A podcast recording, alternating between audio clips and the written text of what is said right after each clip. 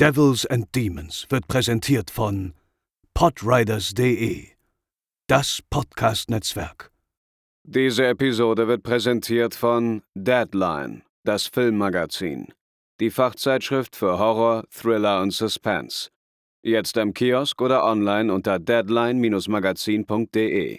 Moin Moin und herzlich willkommen zur 230. Episode von Devils and Demons, euer Lieblings-Horrorfilm-Podcast. Ich bin der Chris und bei mir ist heute André. Hallo. Und Pascal ist leider passend zu unserem heutigen Thema spurlos verschwunden und ich muss euch spoilern, er wird auch bis zum Ende der Folge nicht mehr auftauchen.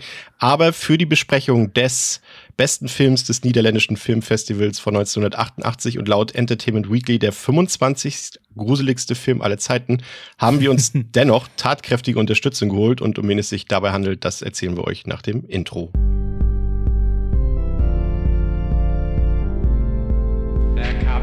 Get you, Barbara.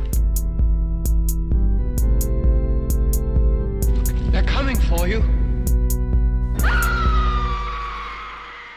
Und äh, dann sind wir auch schon soweit. Er ist studierter Film- und Medienwissenschaftler, ist aber vor allem als Produzent und Moderator für Videocontent sehr bekannt geworden. Gemeinsam mit Marius und Jonas präsentiert er auf dem YouTube-Kanal Cinema Strikes Back alles, was ihr über Popkultur wissen müsst. Filme, Serien und viel mehr und vor allem auch seinen süßen Hund natürlich.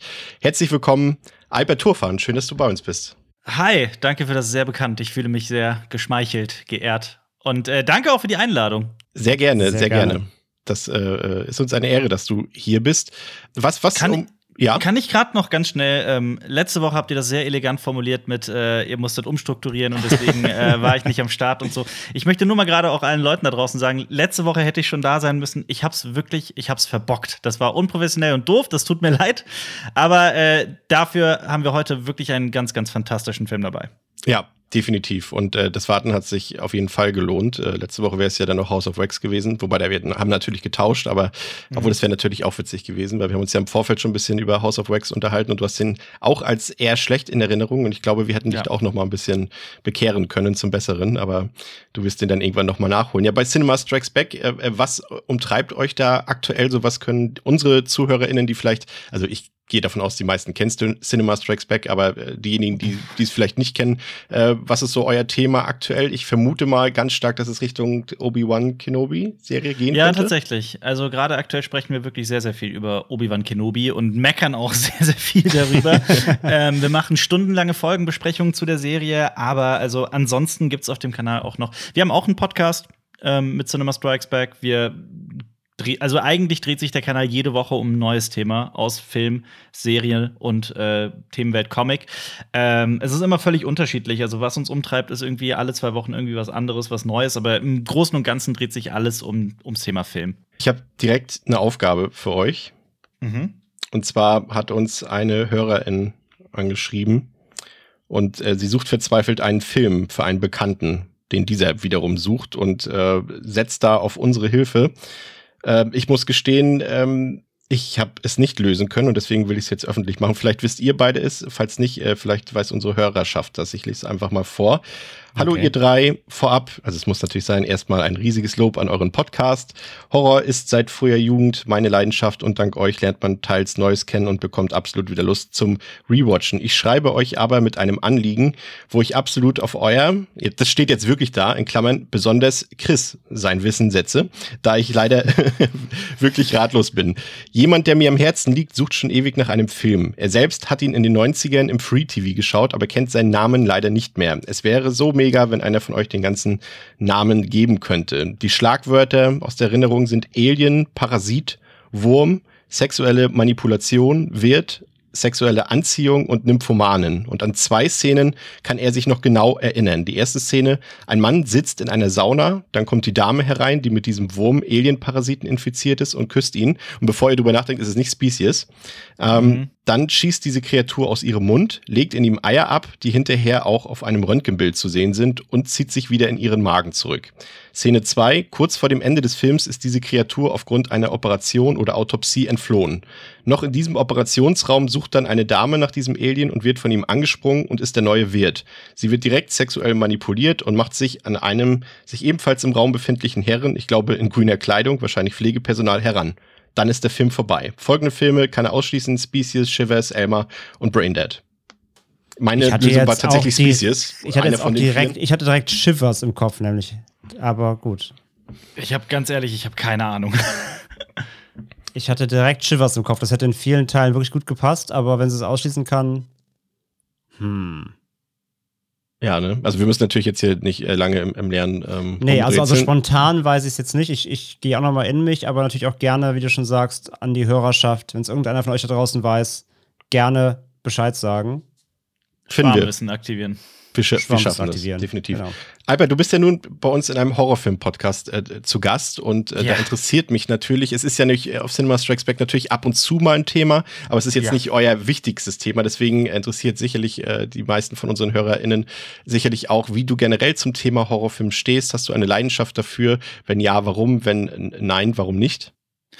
Ich habe definitiv eine Leidenschaft dafür. Ich äh, brenne für Horror aber wahrscheinlich auch nicht so sehr wie ihr. Also ich brenne einfach für das Thema Film und ich schaue, ich bin so ein, so ein Allrounder. Ich gucke tatsächlich alles, was mir irgendwie vor die Nase fällt. Äh, hab aber durchaus so ein kleines Fable für äh, Horrorfilme. Also das fing auch schon ähm, die, die, der Kommentar von eben. Sie hat es ja auch bereits gesagt, sie hat eine Leidenschaft für Horrorfilme schon seit frühesten Tagen. Bei mir ist das ähnlich. Also bei mir fing das auch schon irgendwie in der Kindheit an, dass ich mich gerne gegruselt habe und dass ich diesen diesen Spaß im Grusel auch noch immer habe. Ähm, von daher, also ich habe schon eine Leidenschaft für Horrorfilme, nur wahrscheinlich nicht so ausgeprägt, wie bei euch das vielleicht der Fall ist. Würde ich vermuten. Hast du einen Geheimtipp? Gut, ist natürlich schwierig jetzt äh, bei unserer Audience da noch einen Geheimtipp äh, nennen zu können, aber äh, was wäre jetzt, wenn, wenn dich jetzt jemand auf der Straße anspricht, hast du einen Horrorfilm-Geheimtipp für mich? Was würdest du wenn dann sagen? jemand auf der Straße anspricht nach, boah, schwierige Frage. Ich muss sagen, ich finde The Wailing beispielsweise, ich weiß nicht, ob das noch als Geheimtipp gilt. Ähm, das ist so ein Film, den, ich sehr mag, der mir auch beim zweiten Mal gucken, den ich besser in Erinnerung hatte als beim ersten Mal. Ja, gut, wo wir gerade in Südkorea sind, dann wahrscheinlich auch I Saw the Devil. Mhm. Ähm, gilt das bei euch noch als Geheimtipp oder ist das schon zu bekannt? Also ich glaube, ich glaube, The Wailing, André, der dürfte noch so Hype als Geheimtipp durchgehen. I Saw the Devil, äh, glaube ich, dann schon I Saw the Devil ist, ja. glaube ich, doch mittlerweile gut bekannt. Ja, ja, The Wailing ist immer noch, also so die Konnoisseure, gerade aus dem Asia-Kino-Liebhaber kennen den. Aber ich glaube, der geht noch durch, so halbwegs, ja. Doch. Ah, bisschen unvorbereitet getroffen, die Frage, muss ich ehrlich zugeben. Das ist kein äh, Problem. Es sind ja auf jeden Fall zwei sehr gute Filme. Von daher passt das ja auf jeden Fall. Lass mich mal, ich muss echt mal in mich gehen. Ich muss auch mal gerade, also wir führen ein Filmtagebuch ähm, online, das auch öffentlich ist. Und da könnte ich kurz reinschauen und mal überlegen. Das äh, wollen wir dir nicht verbieten an der Stelle. Oh, ich habe ich hab tatsächlich einen, einen, einen, einen sehr krassen Geheimtipp, von dem ich auch äh, behaupten würde, den hat wahrscheinlich da draußen wirklich niemand gesehen. Höchstens Leute, die auf äh, Filmfestivals unterwegs sind, nämlich äh, Salavar. Der ist vom letzten Jahr. Der stammt aus dem Iran, Iran wenn ich mich nicht irre. Ähm, das ist ein Film über, äh, der spielt in den 70ern in einem Dorf namens Salavar mit ähm, Menschen, die also mit, mit Dorfbewohnern, die der absolut, die hundertprozentig davon überzeugt sind, dass es äh, böse Geister gibt, böse Seelen. Und es geht um den äh, Polizisten, den ansässigen Polizisten, der sehr kritisch ist dem gegenüber und ähm, der einen Teufelsaustreiber aus dem Dorf vertreibt, den er für einen Betrug, Betrüger hält. Und ich fand diesen Film wahnsinnig, wahnsinnig clever inszeniert. André, du hast ähm, den auch gesehen, ne? Ich habe den gesehen, der lief letztes Jahr auf dem Fantasy Filmfest, ja. Genau. Fandst du den genauso gut wie ich? Ich fand den nicht ganz so gut wie du, glaube ich. Ich fand ihn mhm. leider ein bisschen zerdehnt im zweiten Akt. Ähm, ja. ich, fand, ich, fand den, ich fand den Auftakt super und, das, und den dritten Akt, der war, der war hervorragend, der war wirklich mhm. hervorragend. Das ganze Ende war, wie du sagst, clever, toll geschrieben, ähm, sehr an der Nase herumführend, ja. weil er auch so eine leichte, er hat so eine non non-comical ähm, Leben des Brian-Geschichte so ein bisschen fast, weil er, weil er mhm. eben auch mit diesem Aberglauben und eben solchen äh, Kommunen spielt und wie da eben noch ja, Aberglaube zelebriert wird oder eben auch Glaube, ähm, was für Einflüsse Glaube da hat. Das war alles super clever. Der zweite Akt, wo sie dann zusammen in dem Haus sind, ähm, die, beiden, die beiden Hauptfiguren, mhm. und das war so ein bisschen, bisschen lang, fand ich, ein bisschen langatmig. Aber, aber rein von der Inszenierung, der sieht super aus, der ist toll gespielt. Ähm, völlig unvorbereitet kam der ja auch, noch nie vorher ja. von gehört. Und dafür auf jeden Fall trotzdem ähm, kann man empfehlen, ja. Vor allem ein, ein völlig unverbrauchtes Setting, ein Setting, das mir, das ich so ja. halt wirklich selten in irgendeinem Film gesehen habe. Und was ich so gerissen fand, war, wie man aus einem leeren Einmachglas, aus so einem doofen Glas, wie man eine Geschichte schreiben kann, die sich darum dreht, die auf so vielen Ebenen funktioniert. Und dieses, das fand ich wirklich spektakulär. Bin aber ansonsten mit allem anderen bei dir. Ich glaube aber, in Deutschland ist es aktuell noch schwer, den, den zu sehen. Ich wüsste jetzt nicht. Ich glaube auch. Ich glaube, der hat noch keinen Verleih. Ja, ja, deswegen. Also ich glaube, selbst wenn man den sich irgendwie zulegen möchte, das wird schwierig, soweit ich weiß. Ist doch auch gut. Ein Geheimtipp, den keiner gucken kann, ist auch gut. Das sind immer die besten, ja. Aber auf die Watchlist setzen und dann in drei Jahren, wenn man eine Blu-ray kommt, merkt ihr so, ah ja, stimmt, die wollte ich noch gucken. Ach ja, Salava, ja. ja. Sehr gut. Ähm, bevor wir in unseren heutigen Film einsteigen, äh, wir haben ja äh, seit ein paar Wochen auch immer noch so ein kleines Off-Topic-Thema zu Beginn der Episode und äh, passenderweise äh, dreht sich heute alles bei uns um die Niederlande, um Holland, André. Ähm, was sind so die ersten Sachen, die dir einfallen und hast du einen persönlichen Bezug dazu? Wieder mal ganz spontan. ja, vor allem so, so nonchalant, nonchalant gefragt irgendwie. Ähm, was verbinde ich mit, mit, mit den Niederlanden? Ich verbinde vor allem, dass ich ja gebürtig aus dem Rheinland komme und tatsächlich die holländische Grenze nie weit weg war. Das heißt, ich war in meiner Jugend oder zumindest dann so spä spätere Jugend, äh, junges Erwachsenenalter, waren wir sehr oft in, in Holland. Einerseits zum ähm, äh, auch da Filme kaufen tatsächlich oder Medien konsumieren, weil da gab es natürlich auch wieder mal viel mehr als bei uns in Deutschland, ne? gerade für Horrorfans. Ähm, da hatten die Videotheken Dinge, die man von hier, die man hier nicht träumen konnte. Ansonsten natürlich auch einfach Urlaub machen und einfach mal rüberfahren und irgendwie Vla, Vla kaufen und trinken, mhm. weil gab es ja hier auch nicht, so die Klassiker. Ja, das ist so auf jeden Fall die, die okay. Nähe, die Nähe zu Holland ist auf jeden Fall erstmal meine Assoziation, weil die war halt in meiner Jugend noch, als ich in der Heimat gelebt habe, war die immer vorhanden. Wo kamst du denn her aus dem Rheinland, wenn ich fragen darf? Äh, ich komme so aus dem Raum Bonn. Koblenz. Ach, so ja, ich komme aus Koblenz. Von daher. Ah ja, okay, siehst du mal. Also, also so ganz genauer gesagt, ich bin geboren in Bad Neuenahr, also da, wo ja. die Flutkatastrophe leider war. Da. Ja. ja. Ja, kenne ich. Das ist meine Heimatstadt, ja. Ja, ist bei mir um die Ecke quasi. Ich komme ja. aus Koblenz und bei mir genau dasselbe. Also die holländische Grenze war nie fern. Und ähm, ich habe sogar auch, gut, ich werde jetzt ganz viele Namen und so weiter heute, werden wir die hundertprozentig verhauen. Eigentlich darf ich es nicht sagen, aber ich habe Familie in Holland. Von daher, also ich bin auch jedes Jahr gleich mehrmals dort. Das war jetzt ein Shadow Drop. ich, ich mehr, mehrmals dort. Ja, das ist natürlich, ich, ich kann mich erinnern, ich war, glaube ich, zweimal in die Niederlanden. Einmal einfach nur auf dem Weg zur Fähre, als wir auf Studienfahrt nach Schottland waren. Da sind wir dann, ähm, haben eine Fähre über Amsterdam genommen. Mhm. Und einmal war ich in der Kindheit im, kennt ihr noch Center Parks? Klar, ich war dreimal da. Mhm. Ist das dieses, ist das dieses in, in, in, oh Gott, wie spricht man? Ja, jetzt geht's schon los. Heiderboss? Head Heiderboss? Sagt ihr das äh, was? Könnte das das sein? Weil es sieht so von der Optik her, kann ich mich grob erinnern, dass es das sein Sandford, könnte. meinst du wahrscheinlich, oder? Kletterpark Sandford? Also Sandford war, waren wir auch, wenn, dann immer, ja. ja. Aber ja, das war so, das war bei uns das Klischee für Abifahrten und ähm, all solche Touren. Die wurden irgendwie immer dahin gemacht. Hat es eine, eine obwohl doch dieses, dieses Wasserland, das interessiert, das könnte es durchaus gewesen sein, aber da war, aber das ist ja mehr drumherum, ne? Ne, dann kann ich mich wieder nicht erinnern. Es war auf jeden Fall eine große Minigolfanlage da und es gab das leckerste Eis, was ich je in meinem Leben gegessen habe und äh, da war dieser Eisverkäufer, ich glaube, ich war fünf Jahre alt oder sechs Jahre alt und der hat immer gesagt, und da ist der kleine deutsche Junge und der möchte wieder sein Eis mit Streusel haben. Dann bekommt er sein Eis mit Streusel. Das hat er immer gesagt. Das ist die einzige Erinnerung, die ich daran habe. Ach, schön. Minigolfen. die Streusel. Die Streusel. Ja, und äh, cineastisch, ähm, Alper, Paul Verhoeven, Dick Maas, würde mir jetzt spontan einfallen. Und das war's dann auch. Das war's dann auch schon. Ansonsten wird es äh, wirklich knapp bei mir. Cineastisch in, mit der Niederlande. Ich überlege, da habe ich jetzt tatsächlich auch nicht groß drüber nachgedacht weiter, aber André, fällt dir noch irgendjemand ein? Ein großer niederländischer Filmemacher? Kein großer, nee, das ist ja wirklich, das ist da, das ist die Creme de la Creme, und dann ist aber auch, dann hört es schon so halbwegs auf. Dann sind wir schon bei unserem heutigen Namen angekommen, würde ich sagen. Ne? Ja, so ein, so, ein, so ein bisschen, ja. Und ach mein Gott, komm, die Leute warten jetzt die ganze Zeit darauf. Natürlich verbinde ich die Niederländer auch mit Drogenkonsum. Meine Güte. Ich wusste nicht, ob du so ehrlich sein willst. Da habe ich, ich, zum ersten Mal, ich habe zum ersten Mal in meinem Leben in, in Niederlanden Pilze genommen. So, Punkt. Ich, war, ich, war neun, ich war neun Stunden nicht ansprechbar. Das war meine Geschichte. ich will noch gerade, ich habe es kurz auch noch gegoogelt. Ich glaube, man sollte Theo van Gogh noch erwähnen. Ähm, ich meine, er ist ja bekannt geworden durch das Attentat auf ihn, aber das ja. war eigentlich auch ein Schauspieler und Regisseur. Ähm, ich glaube, den sollte man auch noch dann in dem Atemzug nennen, wenn man schon da ist. Aber ich wollte jetzt auch gar nicht von dem Drogenthema ablenken. Nee, alles gut. Wenn man schon bei Drogen ist, kann man den auch nicht mal benennen. Das finde ich auch. Drogen könnte, müsste man wahrscheinlich konsumieren, wenn man sich so die niederländischen Importe nach Deutschland aus den 90er Jahren so ansieht. Aber das Fass würde ich jetzt eigentlich nicht aufmachen. Aber wenn wir so an, an Linda de Mol und äh, wie, wie hieß doch die Mini-Playback-Show? Oh ja, mit der Zauberkugel. Wie, wie hieß sie denn noch, die Moderatorin? Mareike? Amado. Ja. Amado. Genau. Ja. genau. Jan de Bond, haben wir den schon erwähnt? Stimmt. Sehr ja, gutes Beispiel. Auch noch sehr bekannt. Sehr gut. Den hatten wir auch schon mal. Film. Also nicht zu Gast, aber. ja, das. der lebt ja. noch, das wäre sogar noch möglich. Das stimmt. Aber mhm. ich glaube, er ist, wäre nicht so wohlwollend zu uns, nachdem, wie wir sein, einen seiner Filme hier besprochen haben.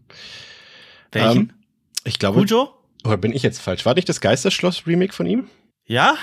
Ja, ja? doch, tatsächlich. Ja, ich habe gerade die, die, die, Liste vor mir. Ja, tatsächlich. Genau, den hatten wir hier. Und mhm. äh, der ist ja nicht ganz so schön.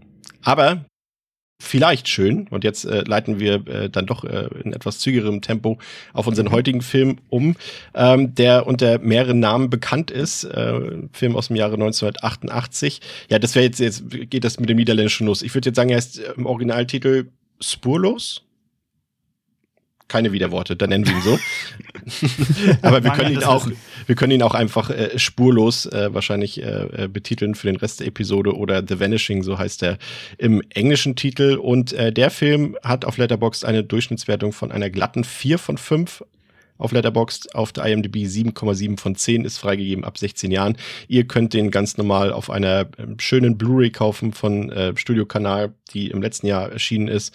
Ähm, lohnt sich auf jeden Fall. Ihr könnt aber, wenn ihr mal antesten wollt, etwas günstiger den Film auch bei Prime Video aktuell schießen. Der Film läuft 107 Minuten und wurde gedreht von, jetzt geht's direkt weiter, Georg Slüser. Bestimmt. Ihr, ihr, werdet mir heute eh nicht widersprechen dabei, das weiß nee, ich schon. Tut ja. mir leid. Ich traue mich nicht.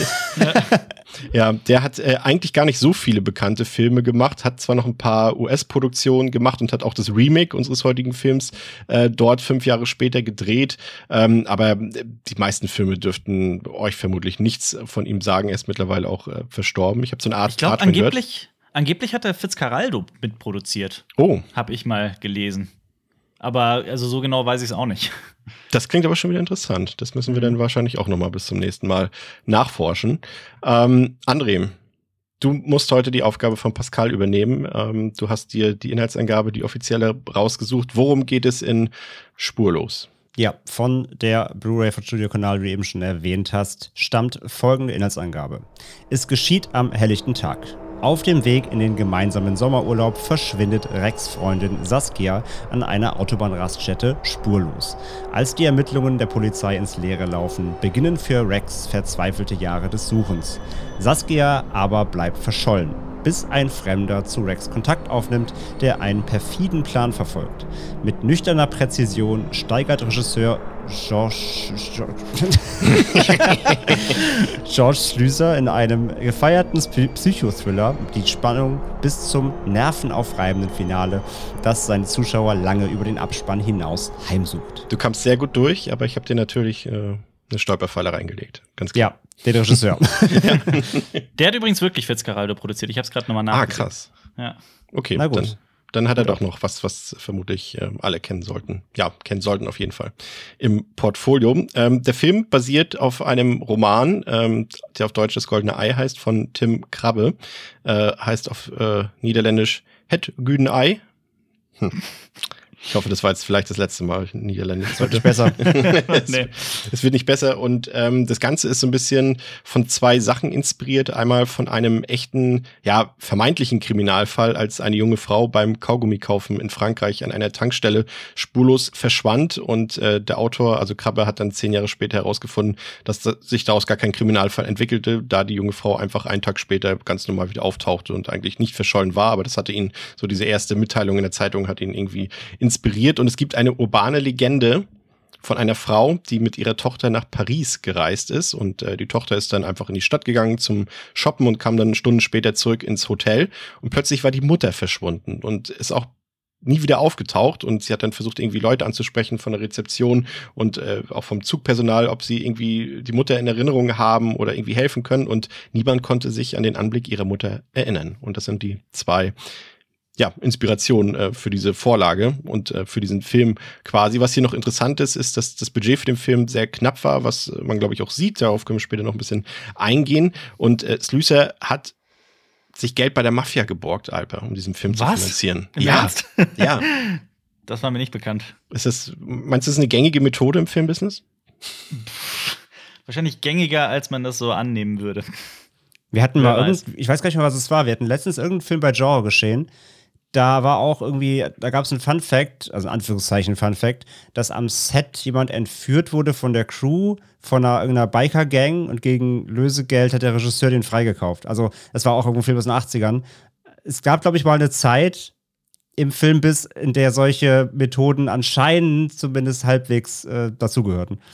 Es gibt, es kam, äh, letztes Jahr kam ein Film raus namens, oder vorletztes Jahr, Kings of Hollywood, sogar mit Stars, mit Zach Braff, mit Morgan Freeman, Tommy D. Jones, Robert De Niro. Der dreht sich genau um das Thema. Um einen verschuldeten Filmproduzenten, der bei der Mafia Geld, ähm, sich Geld besorgt, um einen Film zu drehen.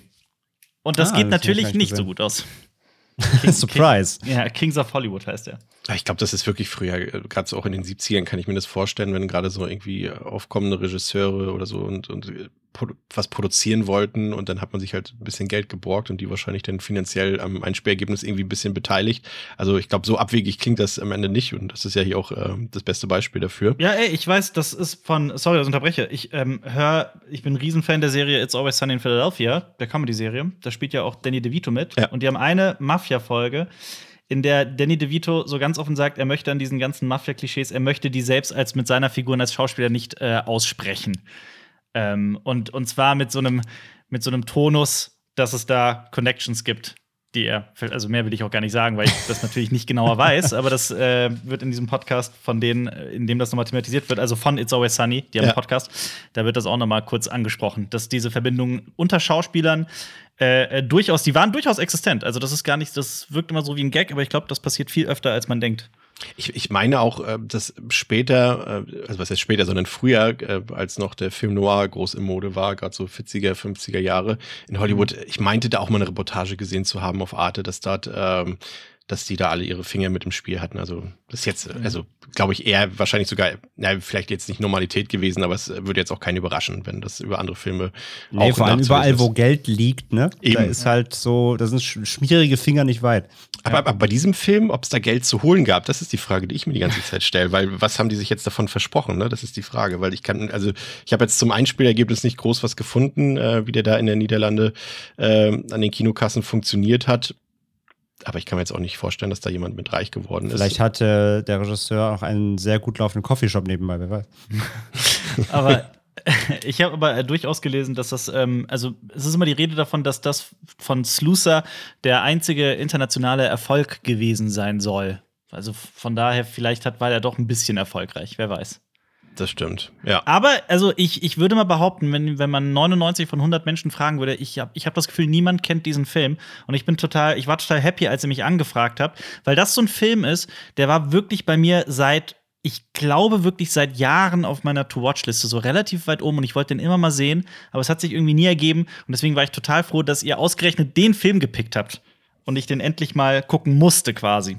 Ja, ich war auch, auch äh, positiv äh, überrascht davon. Also ich bin, glaube ich, jetzt der Einzige von uns, der den Film schon mal im Vorfeld gesehen hat und ich habe mich auch sehr gefreut, als du genau für diesen Film zugesagt mhm. hast. Und ich habe mal noch mal in meiner Letterbox-Timeline äh, ein bisschen gestöbert und es ist wirklich so, dass er die Leute, die ich so als, als Independent-Konnoisseure äh, dort bezeichnen würde, die haben den fast alle gesehen ähm, und äh, alle, die, die viel sich auch mit dem Mainstream-Kino oder mit dem aktuellen modernen äh, Tagesgeschäft im Kino beschäftigen, die haben den fast alle nicht gesehen.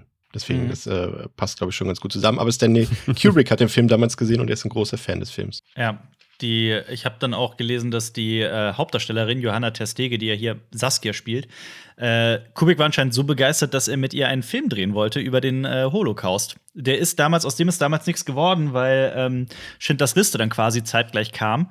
Und ähm, ich also ich glaube auch, dass, dass ich auf diesen Film gestoßen bin, eben weil Kubrick so ein Riesenfan davon war. Ich glaube, dass da die Connection ist, warum ich äh, auch auf diesen Film eigentlich so gespannt war. Und ich meine, in dem Film Das goldene Ei, die sprechen ja auch über diesen Traum, dass sie in einem goldenen Ei im Weltraum äh, herumfliegen. Das ist mhm. ja quasi, als Baby ja. auch noch, sagt sie, glaube ich, das ist ja quasi das Ende von 2001. Also ja. diese Kubrick-Connection ist ja einfach, ist ja einfach da.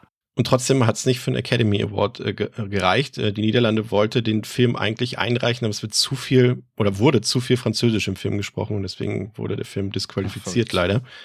Hätte jetzt, ja. ich habe jetzt nicht gesehen, wer noch im, im 88er oder 89er Jahrgang da nominiert war, ob er da eine Chance gehabt hätte, aber verdient hätte er es, glaube ich, allemal. So viel kann ich schon mal aus meiner Perspektive, ich will euch natürlich noch nichts vorwegnehmen, schon mal ähm, verraten. Ja, äh, gehen wir den Film hinein. Ähm, André hat es eben schon vorgelesen. Es handelt sich äh, bei unserer Hauptfigur um den Niederländer Rex, der gemeinsam mit seiner Freundin Saskia Sommerurlaub in Frankreich macht. Und während der Fahrt dorthin berichtet Saskia von einem wiederkehrenden Traum, der von einem goldenen Ei handelt. Darauf gehen wir später noch ein bisschen genauer ein. Und als während der Fahrt irgendwann das Benzin ausgeht, halten die beiden auf einem Rastplatz. Und dort befindet sich zeitgleich auch ein anderer Mann, der sich in seinem Auto eine falsche Armschlinge und einen Gips anlegt. Und etwas später geht Saskia dann in die Tankstelle, um für sich und Rex Getränke zu kaufen und sie kehrt nicht zurück. Und die anschließende Suche von Rex bleibt ergebnislos. Und dann machen wir erstmal einen Zeitsprung und begleiten einen Mann namens Raymond. Oder jetzt geht's schon wieder los. Ich habe jetzt im O-Ton geguckt mit Untertiteln. Also das war äh, Raymond, haben sie ihn dort genannt. Ähm, der auf der einen Seite ein ganz normales Familienleben führt und auf der anderen aber die Entführung einer Frau akribisch plant. Und dafür kauft er sich ein abgelegenes Haus und er probiert sich an Chloroform und studiert verschiedene Motive und Methoden ein, um Frauen zu sich zu locken. Und die ersten Versuche gehen gehörig schief, bis eben zu dem bereits uns bekannten Vorfall auf dem Rastplatz.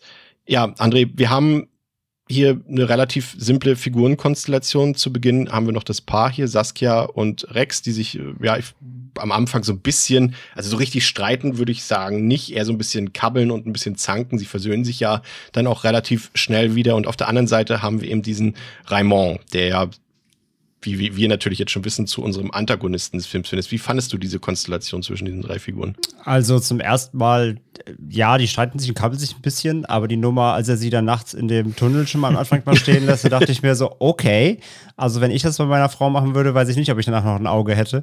Ähm, das, das, also das fand ich schon ein bisschen, fast ein bisschen hart, also sehr harsch, weil. Prank. Hm? Einfach ein Prank. Ja, super Prank. Ähm, Nein, also natürlich baut der Film am Anfang schon diese Atmosphäre auf. Ich meine, der fängt ja relativ fast schon betüdelnd an, wie sie da eben so verträumt mit dem Auto durch die Gegend fahren und ja, sie zählt dann die Bäume und erzählt da von ihren Träumen und ist ja fast so fast ein bisschen sphärisch, das Ganze. Und dann kommt halt dieser Bruch erstmal mit dem Tunnel und wenn du halt, ich meine, der, der Film verrät ja jetzt auch schon mit dem Titel, um was es quasi geht. Und der ganze Anfang baut ja schon ein bisschen darauf auf, dass du, du wartest ja nur darauf, wann passiert's. Also ich da, ich hatte jetzt, weil ich kannte den Film ja nicht, ich dachte schon, die wird jetzt schon in dem Tunnel natürlich entführt, ne? Und er kommt natürlich dann von der Tankstelle wieder, weil er ist ja mit dem Benzinkanister äh, losgestapft, um Benzin zu holen, weil der Sprit leer gegangen ist, deswegen bleiben sie liegen. Und ich dachte natürlich, er kommt jetzt zurück und sie ist weg, was sie auch erstmal ist.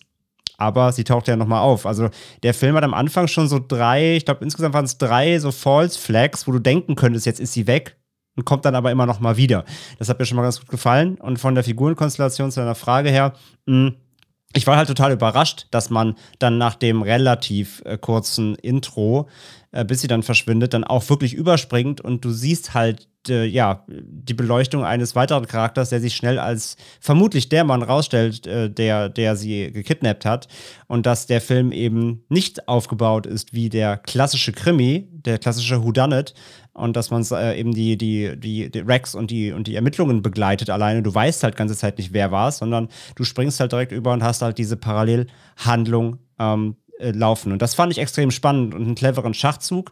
Und ich muss sagen, zu dem Zeitpunkt war ich dann gleichzeitig aber auch so in der Situation, wo ich mich gefragt habe, bleibt, also ja, bleibt, wird, wird und bleibt das spannend genug, wenn man halt quasi schon ja. ja. parallel weiß, was passiert, wer es war, wie wird der Film es jetzt zukünftig schaffen, da eine Spannungskurve zu halten. So, das waren meine ersten Gedanken, als ich gemerkt habe, okay, der Film macht hier quasi zwei Seiten der Geschichte auf. Und du, du kennst ja meine, meine Horrorvorlieben äh, so ein bisschen besser und da kannst du dir sicherlich auch vorstellen, dass das auch bei mir, als ich ihn das erste Mal gesehen habe, äh, der Gedanke schnell kam, oh, das ist jetzt ja so gar nicht meins, wenn so das Mysterium quasi direkt gelüftet, gelüftet ist, okay, wird. das ist ja. der Täter, der trägt auch keine Maske oder irgendwas, der das vielleicht noch ein bisschen verborgen halten könnte und äh, da muss man sagen, ähm, äh, ja, wir, wir, haben eben schon die Figuren so ein bisschen angesprochen, aber es ist, glaube ich, sehr viel Alper den SchauspielerInnen in diesem Fall zu verdanken, dass dieses Konstrukt einfach so funktioniert, dass uns ja eigentlich, also ich will nicht sagen, die Spannung wird uns ja nicht geraubt am Anfang, aber sie wird ja schon so ein nee. bisschen, das Ganze wird ja schon ein bisschen entlüftet, sage ich mal.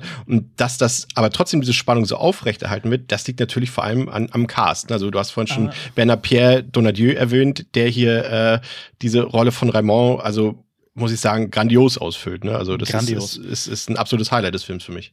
Also ich meine, André hat eben auch von dem Whodunit gesprochen und du von dem Mysterium. Ich finde, es existiert in diesem Film trotzdem ein Mysterium. Für mich ist es so quasi so ein sehr clever umgedrehter Whodunit. Es geht nämlich eben überhaupt nicht darum, wer es war, denn normalerweise fängt ja so ein Whodunit, so ein Krimi damit an, dass ein furchtbarer Mord stattfindet und man sieht die Leiche und sie wurde zerstückelt und man erfährt ungefähr, was passiert ist, äh, eine Sense, was weiß ich. Ähm, und dann geht es darum, wer es war und man ermittelt und es kommen weitere Mordfälle. Hier ist es ja einmal umgedreht. Man weiß ja von Anfang an völlig zweifelsfrei, wer der Killer ist, aber es geht eben nicht darum, wer es war, sondern was geschehen ist. Also es geht darum, was ist passiert. Und das fand ich irgendwie wahnsinnig clever gelöst. Und mhm. auch auf den, ähm, den Teil, den André äh, gesagt hat mit dem Tunnel, auch das fand ich unheimlich clever gelöst, weil du, der Film heißt Spurlos verschwunden in Deutschland ähm, und du wartest darauf, dass die Figur spurlos verschwindet. Und dann gibt es ja. diese Tunnelszene, die wahnsinnig äh, gruselig ist. Ne? Also es ist halt ja. wirklich, es ist komplett dunkel und ich finde, es hat was total Gruseliges. Man erwartet es und so baut der auch Suspense auf. Aber das, was dann wirklich der, also sie wird ja, sie verschwindet ja spurlos an der, an der Autobahnraststätte dann. Also bei helllichtem Tage, umgeben von wirklich Hunderten, vielleicht sogar noch mehr Menschen. Ähm, und gerade das fand ich so wahnsinnig gruselig, weil dieser Film ja genau dann erzählt, es passiert genau dann, wenn du dich eigentlich am sichersten wähnst. Und das, ähm, das fand ich auch eine ganz, ganz große Stärke des Films. Das, das ist ja also zumindest für mich, äh, also ich würde es noch mal einmal ergänzen. Du sagst, was ist geschehen? Ich würde vor allem noch die Frage ergänzen, warum ist es geschehen? Das ist, glaube ja, ich, so die, die zweite absolut. Kernfrage des Films. Und, und, und diese eine, diese, wie es hier funktioniert, ne? Ihr habt es beide beschrieben, das Auto bleibt mitten in diesem dunklen Tunnel stehen. Und das ist so, eine, so ein, ist ja eigentlich so ein, für viele so ein, so ein persönlicher Albtraum, ne? Ja. Und ähm, dann, wie du es gesagt hast, Albert, und dann verschwindet sie aber völlig in Anführungszeichen banal bei Tageslicht an einer total belebten Raststätte. Und das ist ja das andere große Thema, ist die Banalität des Bösen, das mhm. dieser Film behandelt. Und das ist halt großartig gemacht. Ne? Alle erwarten, okay, natürlich im dunklen Tunnel, da sind, äh, ich will jetzt nicht sagen, da verschwinden täglich Menschen, das ist Quatsch, aber, aber das würde man erwarten als, als Thriller-Zuschauer oder als Horrorfilm-Zuschauer. Das wäre auch der Trope. Quasi. Das wäre der Trope. und stattdessen ja. ist es das. Turn, quasi. Wrong Turn. Ja. Und stattdessen ist es das, was wir alle kennen, irgendwie aus dem Sommerurlaub, vielleicht gerade so aus den 90er Jahren, irgendwie, wo viele ja noch mit dem Auto auch nach also wir sind zum Beispiel immer nach, nach Italien gefahren äh, mit dem Auto und, und da kennt jeder irgendwie gefühlt diese, diese Raststätten, die sind komplett voll, überall alles, alles mit Kindern, die, die, die ähm, Restaurants sind voll, die Tankstellen sind voll. Und äh, das ist total banal, weil es so dieses Alltäglich ist und genau dort verschwindet sie. Und das, äh, äh wie er ja auch schon gesagt hat, das macht der Film so unfassbar clever, ne? Ja, bei mir, mich hat das aber auch komplett, wie du sagst, auch im, im, Privaten einfach so abgeholt, weil ich, also ich plaudere mal ein bisschen aus dem Nähkästchen, wenn das okay ist.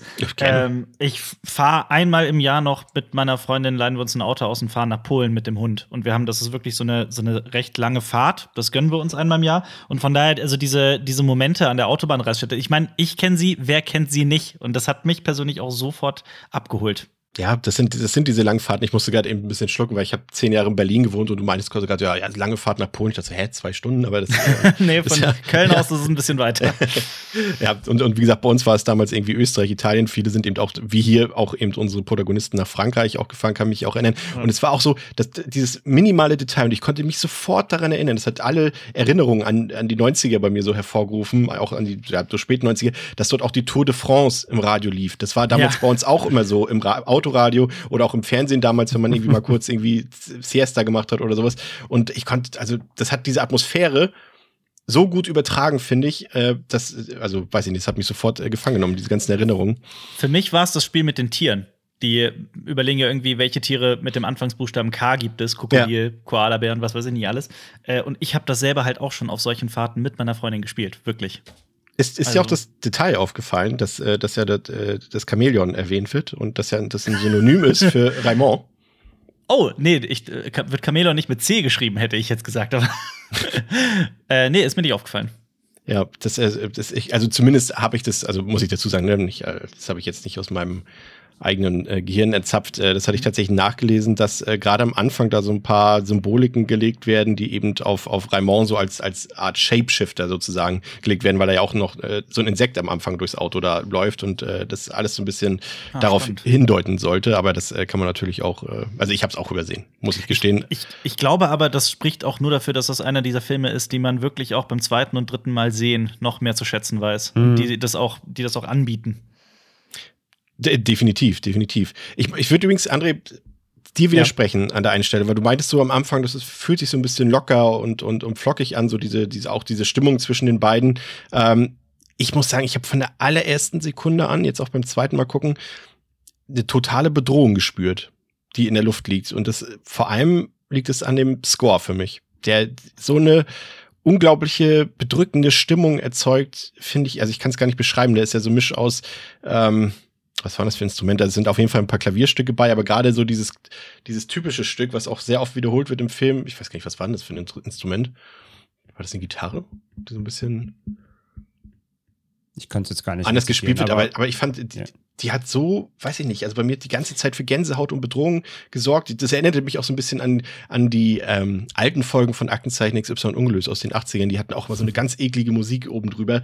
Da, boah, assoziiere ich mhm. wieder ganz äh, viel schlimme Sachen bei. Also das finde ich, da, da würde ich widersprechen. Also für mich von der ersten Sekunde an wusste ich, okay, hier passiert was Schlimmes und zwar innerhalb der nächsten fünf Sekunden. Kam natürlich erst fünf Minuten später, aber ich, ich, ja, gut, dass was Schlimmes passiert, sagte ich ja, ist ja klar. Also, das, du wartest ja nur drauf. ja, gut, weil der Titel ja, der, so heißt, ja. Ja, der Score, der Score ist jetzt nicht uplifting, aber ich, ich rein, rein so die, die, das, das, das Ambiente, sag ich mal. Das, wie, wie sie diese, ihr habt es gerade selber beschrieben, die eher diese, vielleicht waren es eher, wir sind zum Beispiel früher immer nach Fehmarn gefahren. Unser, unser, unser Familienurlaub war immer Fehmarn, ab auf die Insel. Und ähm, vielleicht war es auch eher so der Gedanke eben genau an das, dieser, dieser Sommerurlaub, äh, den ich so als, als, als einlullend bezeichnet habe. Aber ja, klar, der, die, die, gerade der Score legt schon mal die Spur der, der, des Verschwindens, sag ich mal. Da gebe ich dir vollkommen recht. Ähm, es war, es war, ich meinte eher so das Ambiente, eben dieses, dieses einfach drauf losfahren und durch die Gegend tuckern, so ein bisschen dieses ist auch strahlender Sonnenschein. Genau, es ist ja auch, ja. es ist schönes Wetter, so, ne, mal abgesehen von der Tunnelszene. Das meine ich damit eher. Aber ich gebe dir vollkommen recht, der Film per se gibt durch die, ähm, gibt durch, durch, durch Bild und Ton vor allem durch Ton schon mal, eine, schon mal ein Geschmäckle, sag ich mal, voraus, was passieren wird. Ja. Und den Titel. Also ich finde, das darf man mhm. auch nicht vergessen. Wie gesagt, der Film heißt Spurlos verschwunden. Das weißt du normalerweise, bevor, wenn du den Film anmachst. Und du wartest darauf, dass eine Figur spurlos verschwindet. Ja. Und ja, ich Nur finde wann, das ne? darauf, ja, ganz genau. Ja.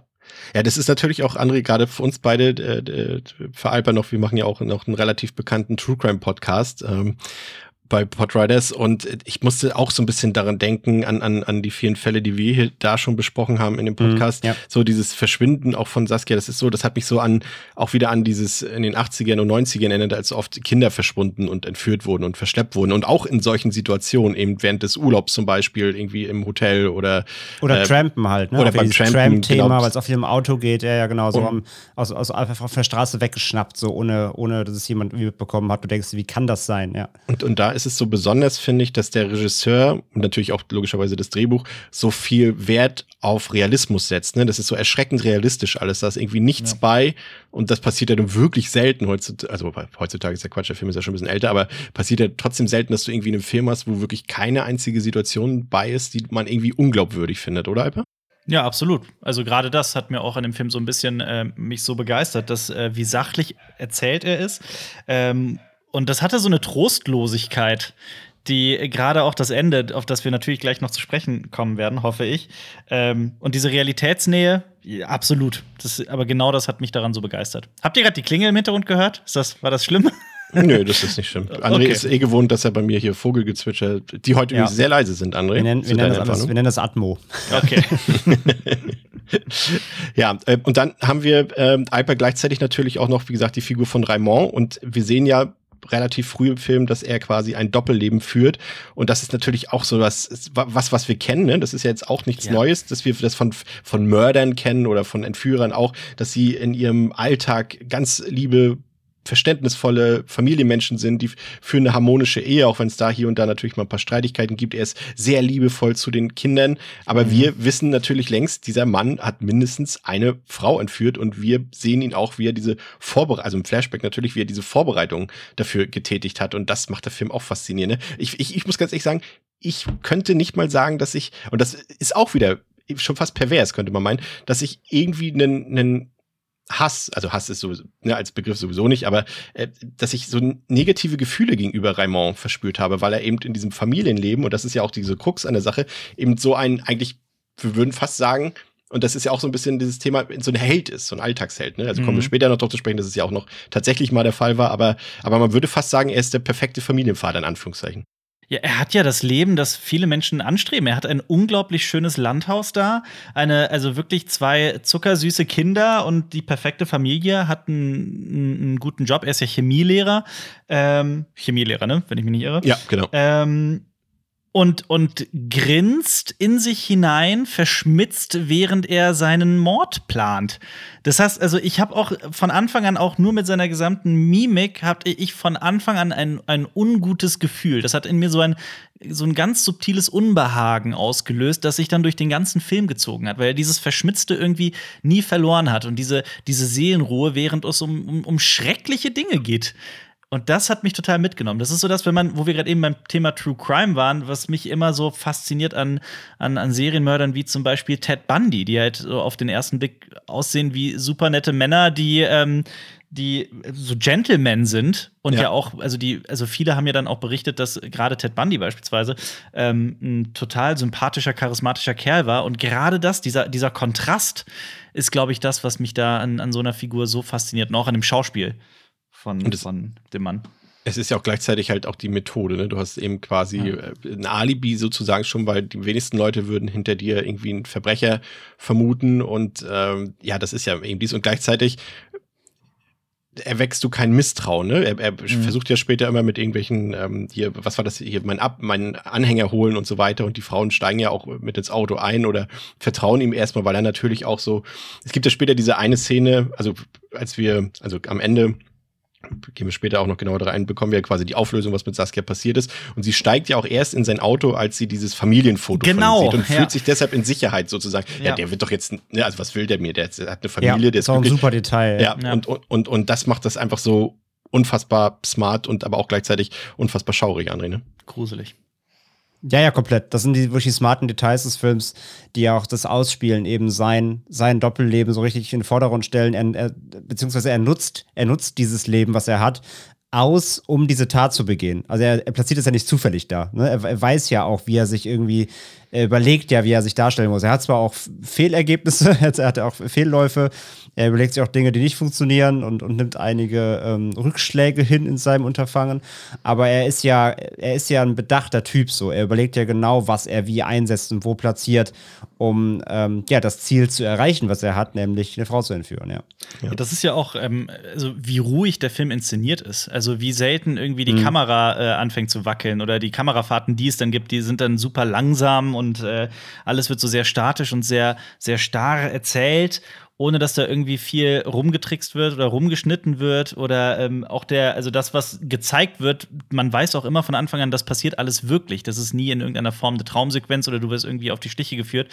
Das ist eben, wie nüchtern dieses Verbrechen einfach erzählt wird. Das hat bei mir so auch so einen ganz großen Schauer ausgelöst.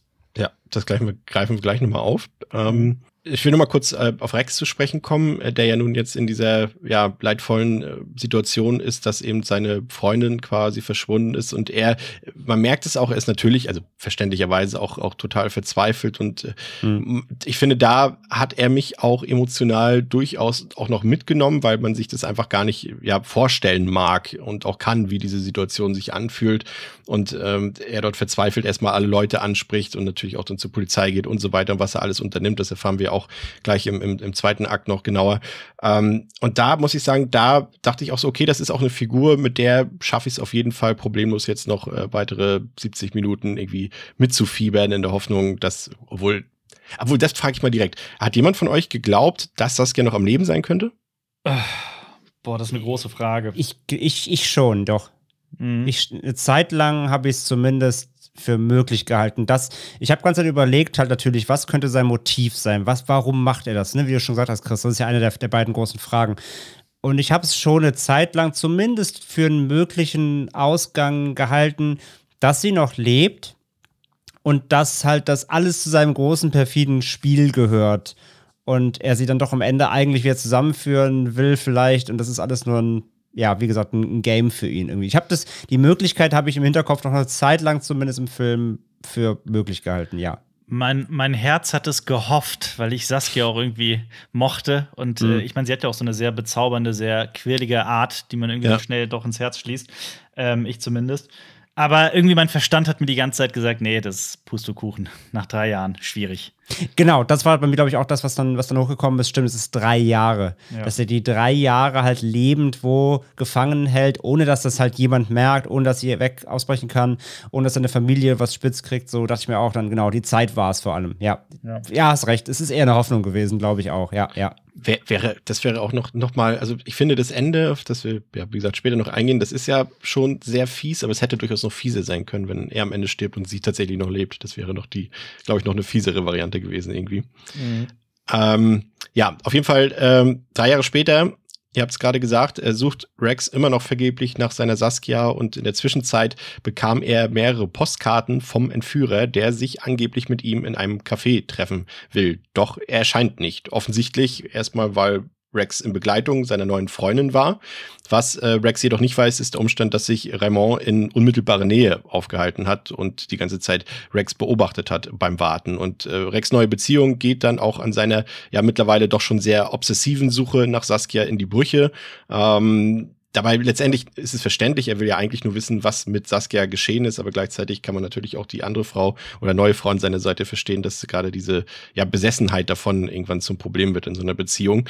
Und die Suche nach der Wahrheit soll schon bald zum Ziel führen, doch anders und leibhaftiger, als es sich Rex je vorstellen konnte. Denn Raymond konfrontiert Rex und gesteht die Entführung Saskias und äh, Rex rast natürlich vor Wut und verprügelt Raymond. Aber wenn er wirklich wissen wolle, was genau mit Saskia geschehen ist, müsse er sich eben äh, an die Regeln des Entführers halten und quasi seine Regeln mitspielen und sich ihm quasi ausliefern. Und äh, Rex willigt da noch ein und reist mit Raymond nach Frankreich. Und Albert, du hast es eben schon gesagt, äh, du hast auch eine, eine weitere Stärke schon schön herauskristallisiert des Films. Das ist dieses, ja, auch einfach die Fortsetzung von dem, was wir vorhin ja schon Realismus genannt haben, dass diese Optik des Films, die mhm. ja nie, äh, also ich würde nie sagen, dass sie irgendwie schlecht ist. Der Film ist sehr gut inszeniert, aber sie ist auch quasi relativ befreit von optischen Highlights. Die, die Optik lenkt nie ab vom Geschehen. Und wie du es schon gesagt hast, sie ist eher nüchtern und, und eher so ein bisschen flach inszeniert, aber durchaus versiert. Da ist irgendwie nichts, was einen ablenken könnte, auch die Kulissen nicht. Wenn wir so denken, was wir da alles so zu sehen bekommen, das sind alles irgendwie profane Settings, irgendwie eine Tankstelle, hier diese, diese Neubauten, Schluchten und so weiter, da ist irgendwie nie irgendein Bild bei, wo du sagst, oh, das, das ist ein Bild, das mir in Erinnerung bleiben wird, ne? Außer vielleicht die Tunnelszene am Anfang. Ja, absolut. Ich meine, das ist ja genau dieses True Crime-Ding, ne? Also der, der, der Schauer des Alltäglichen, dass es eben überall passieren kann. Und äh, gerade das macht den Film für mich so gruselig.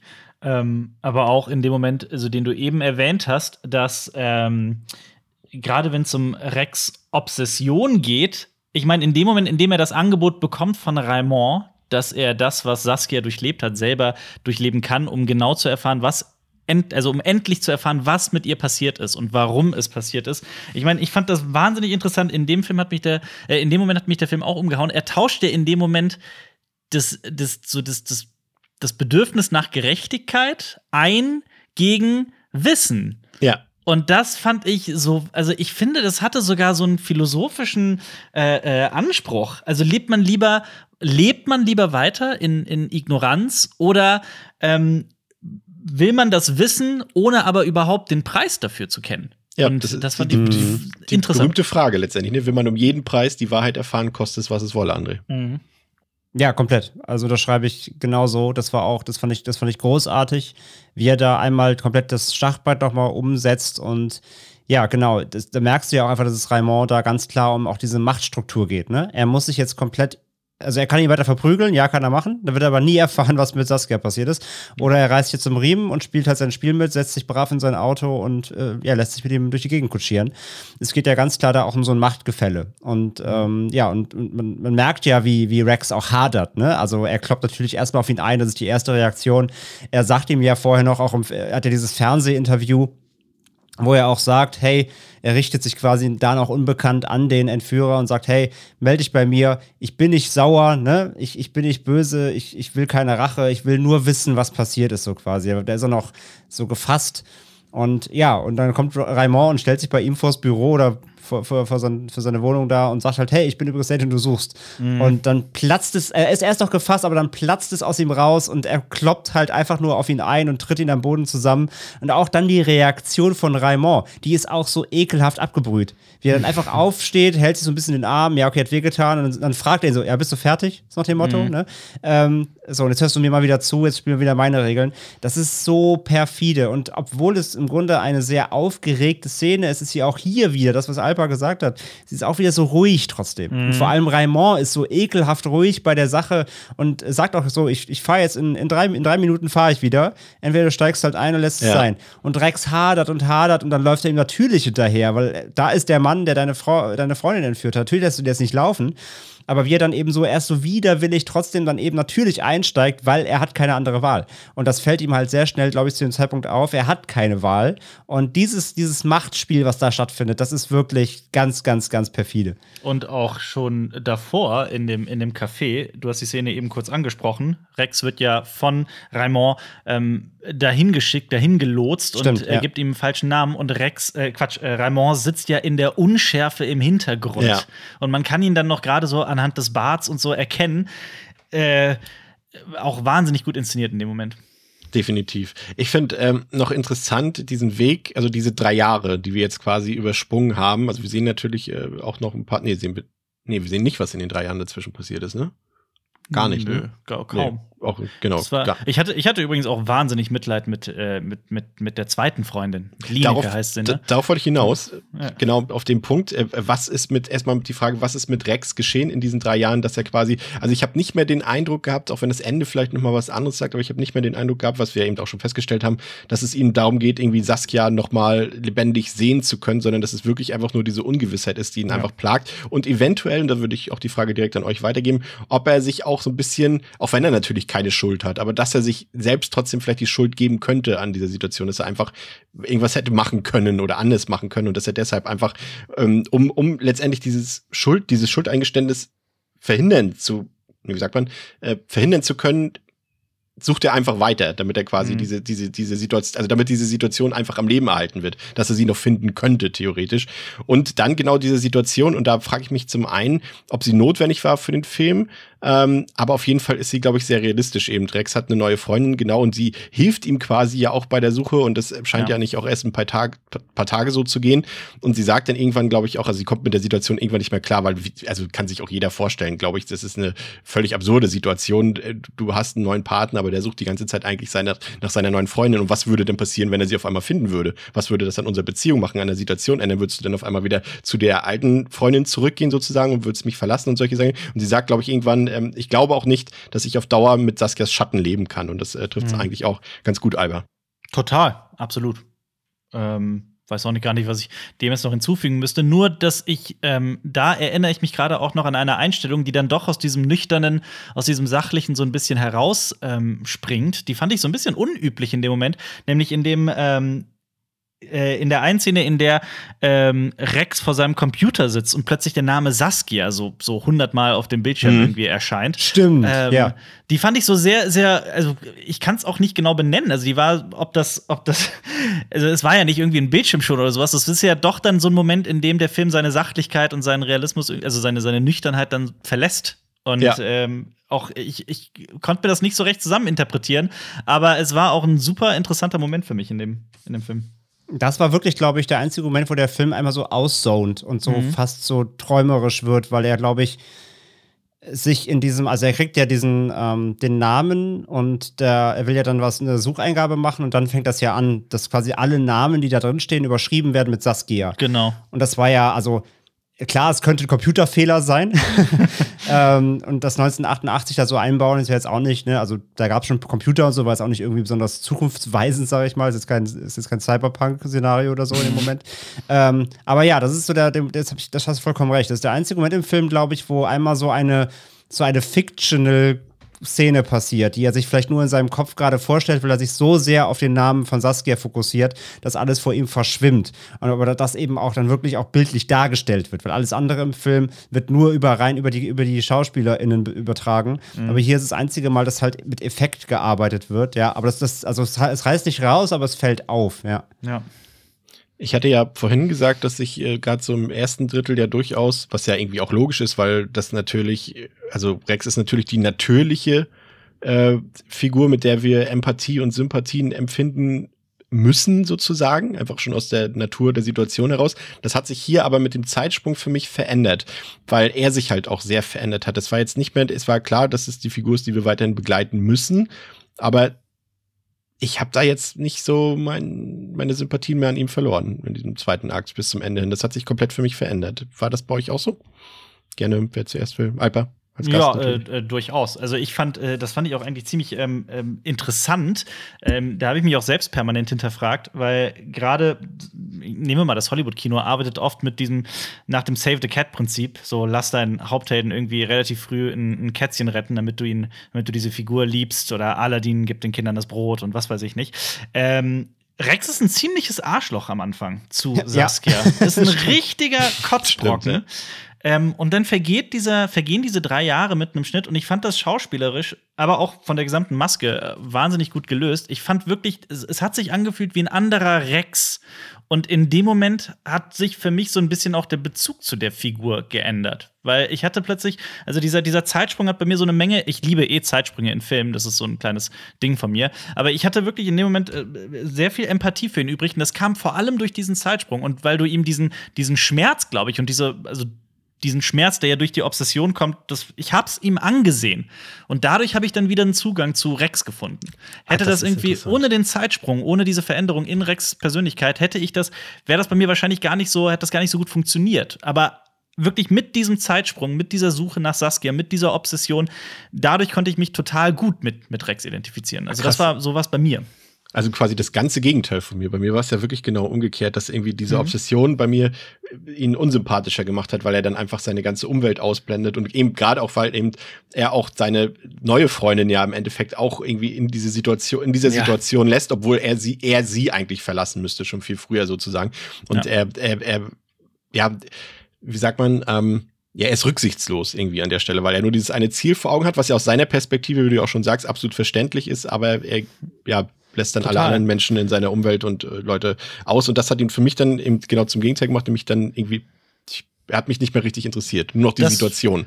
Das verstehe ich aber auch. Für mich, für mich war es halt so ein bisschen dieser, dieser Man on a Mission Charakter, was sich halt so, was mich dann sofort abgeholt hat. Weil es für mich so, äh, ähm, Rex hat nur noch dieses eine Ziel vor Augen und sonst spielt in seinem Leben nichts mehr eine Rolle. Alles gerät in den Hintergrund. Selbst Lineke verliert er, diese wunderbare Frau, mit der er acht Monate zusammen ist. Ähm, und ich weiß nicht warum. Ich, ich konnte mich damit identifizieren. Wie war es denn, denn bei dir, André? Kurzer Einwand: In dem heutigen Remake, so wie du es gerade beschrieben hast, dieser Mann auf der Mission This ja. Summer, Liam Neeson in the Remake of The Vanishing. Mhm. Ja, aber mit Gewehr. Ja. ähm, ich, ich, ich bin, glaube ich, genau dazwischen. Also ich fand ihn, ich fand ihn auch am Anfang super unsympathisch. Ich meine, ich habe ja schon über die, über die Autoszene, über die, über die Tunnelszene einfach geredet. Da fand ich ihn den Kotzbrocken so, ne? Also, mhm. dass seine Frau da einfach nachts alleine stehen lässt. Da dachte ich schon, da kommt der große Moment jetzt schon. Ähm, von daher, ja, ich fand ihn am Anfang auch nicht wirklich sympathisch. Er hat sich, wieder, er hat sich, er hat sich gefangen so ein bisschen. Und man merkt ja auch, sobald sie dann wirklich weg ist, dass er völlig panisch wird. Also ich, ich habe ihm das schon abgekauft, dass er sich auch wirklich sorgt. Und nach dem Zeitsprung, einerseits genau was Alpa sagt, komplett gehe ich mit die, die Maske und wie er sich, wie er sich verhält, wie er, mhm. wie er schaut, er ist gebeutelt. So. Genau. Er ist genau. richtig gebeutelt, das fand ich auch. Das haben sie sehr gut rausgestellt. Das war auch glaubhaft, dass er wirklich drei, drei Jahre sind vergangen, aber für ihn waren es acht. So. Also er sieht halt, er sieht halt richtig gealtert aus. Er hat richtig mhm. an diesen drei Jahren, glaube ich, geknabbert. So. Das, das sieht man, das fand ich super. Und das fand ich auch wieder glaubhaft der Figur über.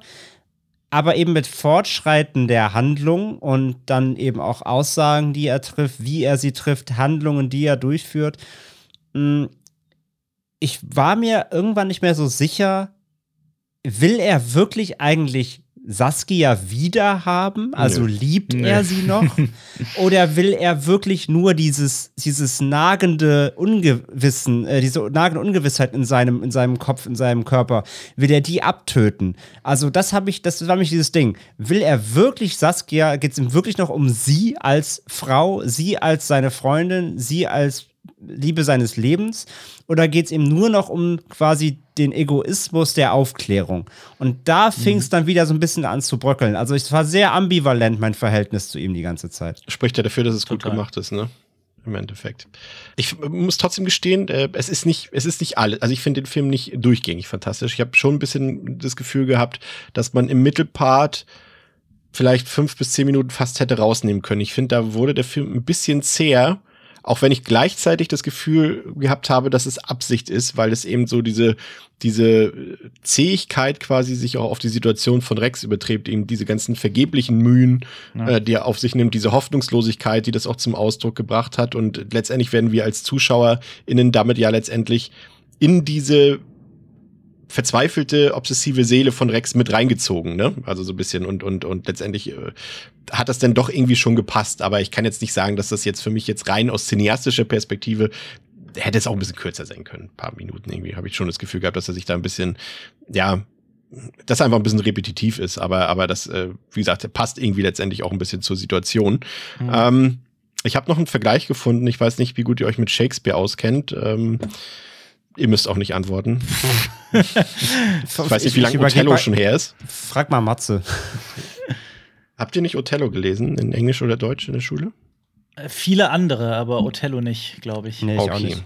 Äh, es wird sehr oft, äh, Raimond wird mit der äh, Figur Iago aus Othello verglichen. Ich lese das mal kurz aus der Wiki vor, äh, was zu dieser Figur geschrieben steht, im Stück tritt er als brillanter, wortgewandter, aber ebenso eitler Intrigant auf, dem es nicht an schauspielerischem Talent mangelt. Er täuscht durch gespieltes Mitleid oder geheuchelte Treue jede Figur im Stück.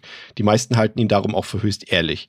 Iago ist sich bewusst, dass er unrecht und schändlich handelt, doch er zeigt sich weder dadurch beeindruckt, noch bekommt er Zweifel an seinen Taten. Mhm. Und äh, das wird oft verglichen, diese Iago-Figur, mit Raymond, der quasi auch letztendlich, das darf man ja nicht vergessen, ich, also na klar, Raymond hat, hat Saskia entführt und hat sie umgebracht, aber eine Tat, die nein, die ist nicht ganz so schlimm, aber die letztendlich ja die ist, die wir die ganze Zeit sehen, ist, dass er Rex ja erst infiziert mit dieser Obsession und ihn dazu bringt, so zu sein, mit dieser Art, wie er auch mit ihm spielt. Also er verstärkt das ja die ganze Zeit und deswegen fand ich diesen Vergleich, auch ich muss gestehen, ich habe Otello auch nicht gelesen, ähm, aber jetzt so, als ich es nachgelesen habe, fand ich diesen Vergleich nicht schlecht. Also so mit dem, was ich vorgelesen habe, erkenne ich Raymond darin wieder. Ich auch. Ja, ne? Absolut, ja, total. André, Shakespeare? Hm? Mhm. Ja, ja. Nächste Woche? hör, hör, mal, hör mal die letzten zehn Folgen Schaubefehl, dann weißt du, was ich von Shakespeare hatte. Äh. Achso, ach, ihr ja Romeo und Julia, ne? Ja, da gibt's Matze ja. gibt mir immer nur Filme, die irgendwie auf Shakespeare basieren. Und jedes Mal fragt er wieder, hä? Kennst du es nicht? Habt ihr, habt ihr nichts zu Northman gemacht? Ja, klar. Da gibt es auch Shakespeare-Anleihen, beziehungsweise ja, ja, ja, eigentlich dieselbe Inspiration wie Shakespeare. Genau, aber, ne? genau. Und ist nicht letztendlich alles von Shakespeare inspiriert? Fast. So wie alles Ach. von den Beatles inspiriert wurde. Ja, okay. Äh, Raymond erklärt auf jeden Fall auf der Fahrt äh, nach Frankreich äh, Rex so ein bisschen seine Motive für diese Tat und bietet ihm dann auch an, dass er eben Saskias Schicksal nacherleben könne. Und er versichert ihm, dass es äh, definitiv keinerlei Beweise und Indizien dafür gäbe, die irgendwie seine Tat auch nur im geringsten nachweisen könnten. Also da braucht sich Rex irgendwie keine Gedanken drüber machen. Er, er versucht ihn ja so ein bisschen noch so ein bisschen auszuspielen, sagt, ja, es gibt doch hier den und den Beweis, aber Raymond sagt, da hast du keine Chance. Also komm einfach mit und das ist über dich ergehen. Und bevor es dann soweit ist, erklärt äh, Raymond dann Rex, wie er seine Tat damals mit Saskia angestellt hat. Darauf gehen wir gleich noch ein. Und dann spürt Rex am eigenen Leib, was mit Saskia geschah. Er trinkt ein Beruhigungsmittel mit, also einen mit Beruhigungsmitteln versetzten Kaffee und wacht einige Zeit später in einer dunklen, luftdichten Holzkiste auf. Und Raymond ist just dabei, diese Holzkiste unter der Erde und damit Rex lebendig zu begraben. Und auf seinem extra, ja, auf seinem extra dafür erworbenen Grundstück quasi. Und äh, genau wie er das bei Saskia eben drei Jahre zuvor gemacht hat. Und Rex verstirbt dann in dieser Kiste. Und am Ende sehen wir einfach, wie Raymond sein gewohntes Familienleben fortführt und ihm niemand je auf die Schliche gekommen ist und äh, das, diese, diese letzte Szene auch einfach, als er dort sitzt auf der Bank und seine Frau sitzt dort am Tisch und isst und die Kamera geht einfach so Richtung Boden und du siehst, da sind die beiden vergaben, ne? Und das ist halt so, boah. Oh, mir hat sie Schuhe ausgezogen, muss ich ganz ehrlich sein. Führe Total. aus. Wie heißt, wie heißt der? Ich komme gerade nicht auf den Namen. Der hat aber auch einen, einen sehr komischen Namen. Dieser äh, skandinavische Horrorfilm mit dem, der endet auch mit einer Schwimmbadszene. Wisst ihr, was ich meine? Zufällig? Von dem, was ich jetzt schon gesagt habe. Ich weiß auch nicht, aus welchem skandinavischen Land der kommt. Das muss ich auch gerade überlegen. Der hat einen englischen Titel. Ähm, ach, verdammt. Ich muss das. Ich muss ein guter? Das, ja, verdammt guter. Also wirklich ein hervorragender Film. Äh, nämlich So finster die Nacht war es, glaube ich. Ähm, so finster die Nacht ist ein schwedischer Horrorfilm, der auch relativ nüchtern und altmodisch erzählt wird. Ist es Gib mir so, mal gerade eine Sekunde, ja. ich muss es gerade googeln. Ich überlege, also ich, ich weiß natürlich, in welchem Film du meinst, also Let the Right One In, aber endet ja. im Schwimmbad, ja? Echt? Ist das derselbe Film? Ist das. Ach, warte mal. Ich muss es googeln. Ich will es gerade. Lass es mich gerne mal kurz googeln und dann werde dann, ich mehr genau, das, Doch, doch, das Original, das schwedische Original von 2.8 endet im Schwimmbad, ja. Ja, dann ist es der. Das, dann ist das es endet im Schwimmbad, ne? Ich irre mich nicht. So finster die Nacht. Nee, ist richtig. Ja. Genau. Und äh, ich finde auch ganz oft, ähm, ganz, ich meine, bei Pixar ist es ähm, ne, die, das oberste Gebot, dass das Ende eines Films so der beste Teil sein muss. Also, wenn das Ende nicht steht, wenn das Ende nicht gut ist, bist du von Pixar, wirst du von Pixar angewiesen, dass du nicht weiterschreiben sollst. Also, das Ende ist so der wichtigste, das wichtigste Element eines Films. Und nach all den Jahren, in denen ich so viele Filme geguckt habe, ist mir auch aufgefallen, dass oft einen sehr guten, von einem guten Film oft auch das Ende ähm, unterscheidet. Definitiv. Und bei So finster die Nacht ist ein perfektes Beispiel dafür, weil ich den Film bis zum Ende schon recht gut finde und, der, und das Ende hat mir völlig die Schuhe ausgezogen. Dieses Ende hat auch eine, eine, eine Brutalität, die der Film zuvor eigentlich nicht hat. Und bei Spurlos ist es mhm. ja eigentlich genauso. Also es ist so, dass für mich das ein unvorstellbares Grauen. Und ohne, ohne die, die Coolness, wie zum Beispiel aus Kill Bill, dass man sich da irgendwie rausschlagen kann. Nee, also für mich war in dem Moment absolut klar, dass Rex Geschichte ist und dass er halt da elendig verhungern oder ersticken wird oder was auch immer, wie man da stirbt, weiß ich gar nicht so genau. Aber es war für mich so, dass das wirklich in, in, in zwei Wörtern das unvorstellbare Grauen. Ja, und gleichzeitig die Über der Übersprungsgedanke, okay, alles klar, dann weiß ich jetzt auch genau, was mit Saskia passiert genau. ist. Genau. Ja. Genau das Gleiche vor drei Jahren passiert ist. Das ist so böse. Ja, diese Frage, die die ganze Zeit im Raum steht. Also es geht ja schon lang nicht mehr um Gerechtigkeit. Es geht ja nicht irgendwie darum, dass Raimond, dass das Handwerk gelegt wird. Es geht ja nur um diese Obsession und die Frage, was ist geschehen? Und mit einem Bild wird dir diese Frage, die vorher 100 so und so viele Minuten lang gestellt wird, wird dann mit einem Bild beantwortet. Und ich gerade deswegen fand ich dieses Ende so unfassbar genial und äh, mhm. großartig. Das, ja, das, und, Rex, und Rex lacht ja dann auch so ganz ja. manisch dann, als er das wirklich nochmal realisiert, wo er sich befindet, was passieren wird. Und gleichzeitig merkst du halt, wie er auch dann merkt, beziehungsweise er, er, hat, jetzt, er hat jetzt erfahren, was, was passiert ist mit Saskia. Nämlich genau das Gleiche, was ihm widerfahren ist. Er hat eins zu eins das Gleiche jetzt quasi mitgespielt und endet halt wie sie. Äh, das ist wirklich einfach nur bösartig. Und wie gesagt, bei Rex merkst du halt, wie er so Stück für Stück das alles aufarbeitet und dann dieses manische Lachen. Am Anfang wehrt er sich noch, dann zieht er sich die Schuhe aus und dann ja, ergibt er sich seinem Schicksal quasi. Ja. Das, das Interessante ist ja dabei, und das finde ich, macht Raymond auch nochmal noch mal interessanter. Also er erzählt ja auch ein bisschen seine Hintergrundgeschichte, ne? also wie es dazu kam. Also er hat äh, mal ein Kind vor dem Ertrinken gerettet und seine Kinder und seine ganze Familie, die haben ihn alle gefeiert, ob oh, Papa, was bist du für ein Held? Aber für ihn war das irgendwie gleichgültig. Er hat da nichts bei empfunden, er hat da nicht irgendwie mhm. gespürt, ich habe jetzt eine tolle Tat verbracht und äh, er hat sich jetzt die Frage gestellt, eben, kann er etwas wirklich Böses tun, die schrecklichste Tat vollbringen, die man sich nur vorstellen kann. Und ähm, das, das Interessante dabei finde ich, da habe ich jetzt erst zum ersten Mal drüber nachgedacht, er hat diese Tat ja erledigt sozusagen, indem er mhm. Saskia entführt und ermordet hat. Und zum einen finde ich es interessant, weil er ist ja dann im Endeffekt auch kein Serienmörder sozusagen. Also er will es ja dann natürlich letztendlich, weil er Rex ja auch in die Situation bringt. Aber er hätte ja theoretisch eigentlich aufgehört danach wenn Rex nicht weiter nachgegangen wäre, dieser, dieser, diesem Kriminalfall sozusagen. Und, Ge und da, Sorry, darf ich kurz einhaken? Ja, mach, mach, ja, gerne. weil das genau das fand ich ja auch gerade so interessant. Äh, er tut er da mit diesem, also der erste Mord an, an, ähm, an Saskia, das ist ja diese, das ist ja diese, das ist ja das Schlimme, dass diese Logik so perfide nachvollziehbar ist. Man versteht ja durchaus, was sein was er sich damit erhofft. Er möchte diese ja. gute Tat ausgleichen, das Leben, ne, sein Schicksal, sein Leben in, in vollen Zügen genießen, so wie er es versteht. Ähm, und Rex Obsession, das ist ja die Sache. Rex führt ja kein glückliches Leben. Also, das ist ja gerade das perfide daran, dass ich glaube, er empfindet das so, dass, dass, dass er Rex damit rettet mit dieser Tat. Also er, er, er zeigt ihm exakt. Erlösung, ne? Genau, das ist die, es ist, das ist ein, das ist kein Mord, das ist eine Erlösung quasi, ohne das jetzt irgendwie gut äh, sprechen zu wollen. Äh, vor allem aber auch, ich habe dann auch gedacht, er hätte ja Rex auch sagen können, das und das habe ich mit Saskia getan, dann hätte er auch dessen. Aber was Saskia wirklich in dem Moment empfunden hat, wirklich, wirklich, das geht ja nur, indem er Rex tatsächlich in den, in den Sarg packt und begräbt. Das hätte, hätte Rex wahrscheinlich auch nicht gereicht. Er wäre dann ja. auch nicht zufrieden gewesen, wenn er es einfach genau. nur verbal erfahren hätte, was mit ihr passiert ist. Das hat man ja schon vorher gemerkt. Er hat ja erzählt ja auch ganz detailliert, eigentlich Raymond, äh, wie er diese Sache angestellt hat. Ne? Wir sehen ja noch diese Rückblicke. Da haben wir, sind wir jetzt noch ja. gar nicht so genau drauf eingegangen, André, dass er ja diese Versuche auch gemacht hat, noch an, bei anderen Frauen vorher schon. Also es ist ja auch Saskia genau. ist ja letztendlich auch ein Zufallsopfer, was wir ja dann ganz klar sehen. Also sie war einfach am, zum falschen Zeitpunkt äh, am falschen Ort. Und, und da kommt ja noch dieses andere Element dazu. Du hast es, glaube ich, vorhin schon mal angedeutet da ist auch noch diese hum so, eine, so eine humorvolle Ebene drin, dass Raymond bei seinen ersten Versuchen scheitert, zum Beispiel als er sich selber mit Chloroform betäubt. Ne? Kann, das kann ja keiner mehr erzählen. Das ist alles böse, aber in diesem Moment ist es ja irgendwie sympathisch und man lacht drüber. Das ist einfach so. Und ja, wie der Film einen dazu weil, verführt. Sorry, ja. Ja, gerne. Nee, ich wollte sagen, weil das ja auch so dann so, so, so blöd aufgelöst wird, dass man ihn auch sieht, wie er dann im Badezimmer von der Raststätte steht, sich halt äh, das Gesicht abwäscht, um den Chloroform-Zeug da loszuwerden. Und er lacht dann halt ja. auch über sich selbst, so nach dem Motto, oh, bin ich, bin ich ein Depp, so hahaha. mhm. ähm, aber halt gerade irgendwie ein, ein, Eis fallen lassen hat, ja, also ähm, so als Lappalie. Aber eben auch diese, äh, zum Beispiel die Szene, als er dann anfängt, diese Taktik anzuwenden, hey, ich habe da, ich, hier ist mein Auto, ich habe da hinten auf dem Parkplatz habe ich einen, einen, Anhänger stehen, den kriege ich nicht alleine ans Auto, kannst du mir helfen? Und sein Ziel ist ja dann, dass die Frauen einsteigen an der Raststätte, mit ihm zum Anhänger fahren. Auf dem Weg dorthin kann er sie eben schon betäuben mit seinem Tuch und seinem Fläschchen, was er im Auto hat. So, das ist sein Plan.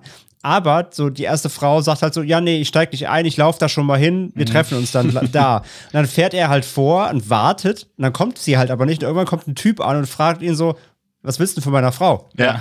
Und dann sagt er halt so, ja, ich krieg den Anhänger nicht alleine halt da dran. Und der Typ, der Typ, mit einer der Hand. Typ nimmt halt den Anhänger mit einer Hand, so, weil das halt so ein Mini-Anhänger ist, den jeder Dreijährige anheben kann und meint so, das war der Frauenhund und klatscht ihm das halt auf die Wange halt so, ne? Ja. Und das ist, das ist fast, das könnte irgendwie so ein immer Ärger mit Bernie sein. Das ist so ein plötzlich seltsame Art von Humor, obwohl du ja ganze Zeit natürlich weißt, dass, dass seine, seine Absichten absolut grauenvoll sind, mhm. ähm, kommt da so eine ganz seltsame Art von Tollpatschigkeit rein. So, ach, guck mal hier, der möchte gern Mörder, ne, der es nicht gebacken kriegt, so.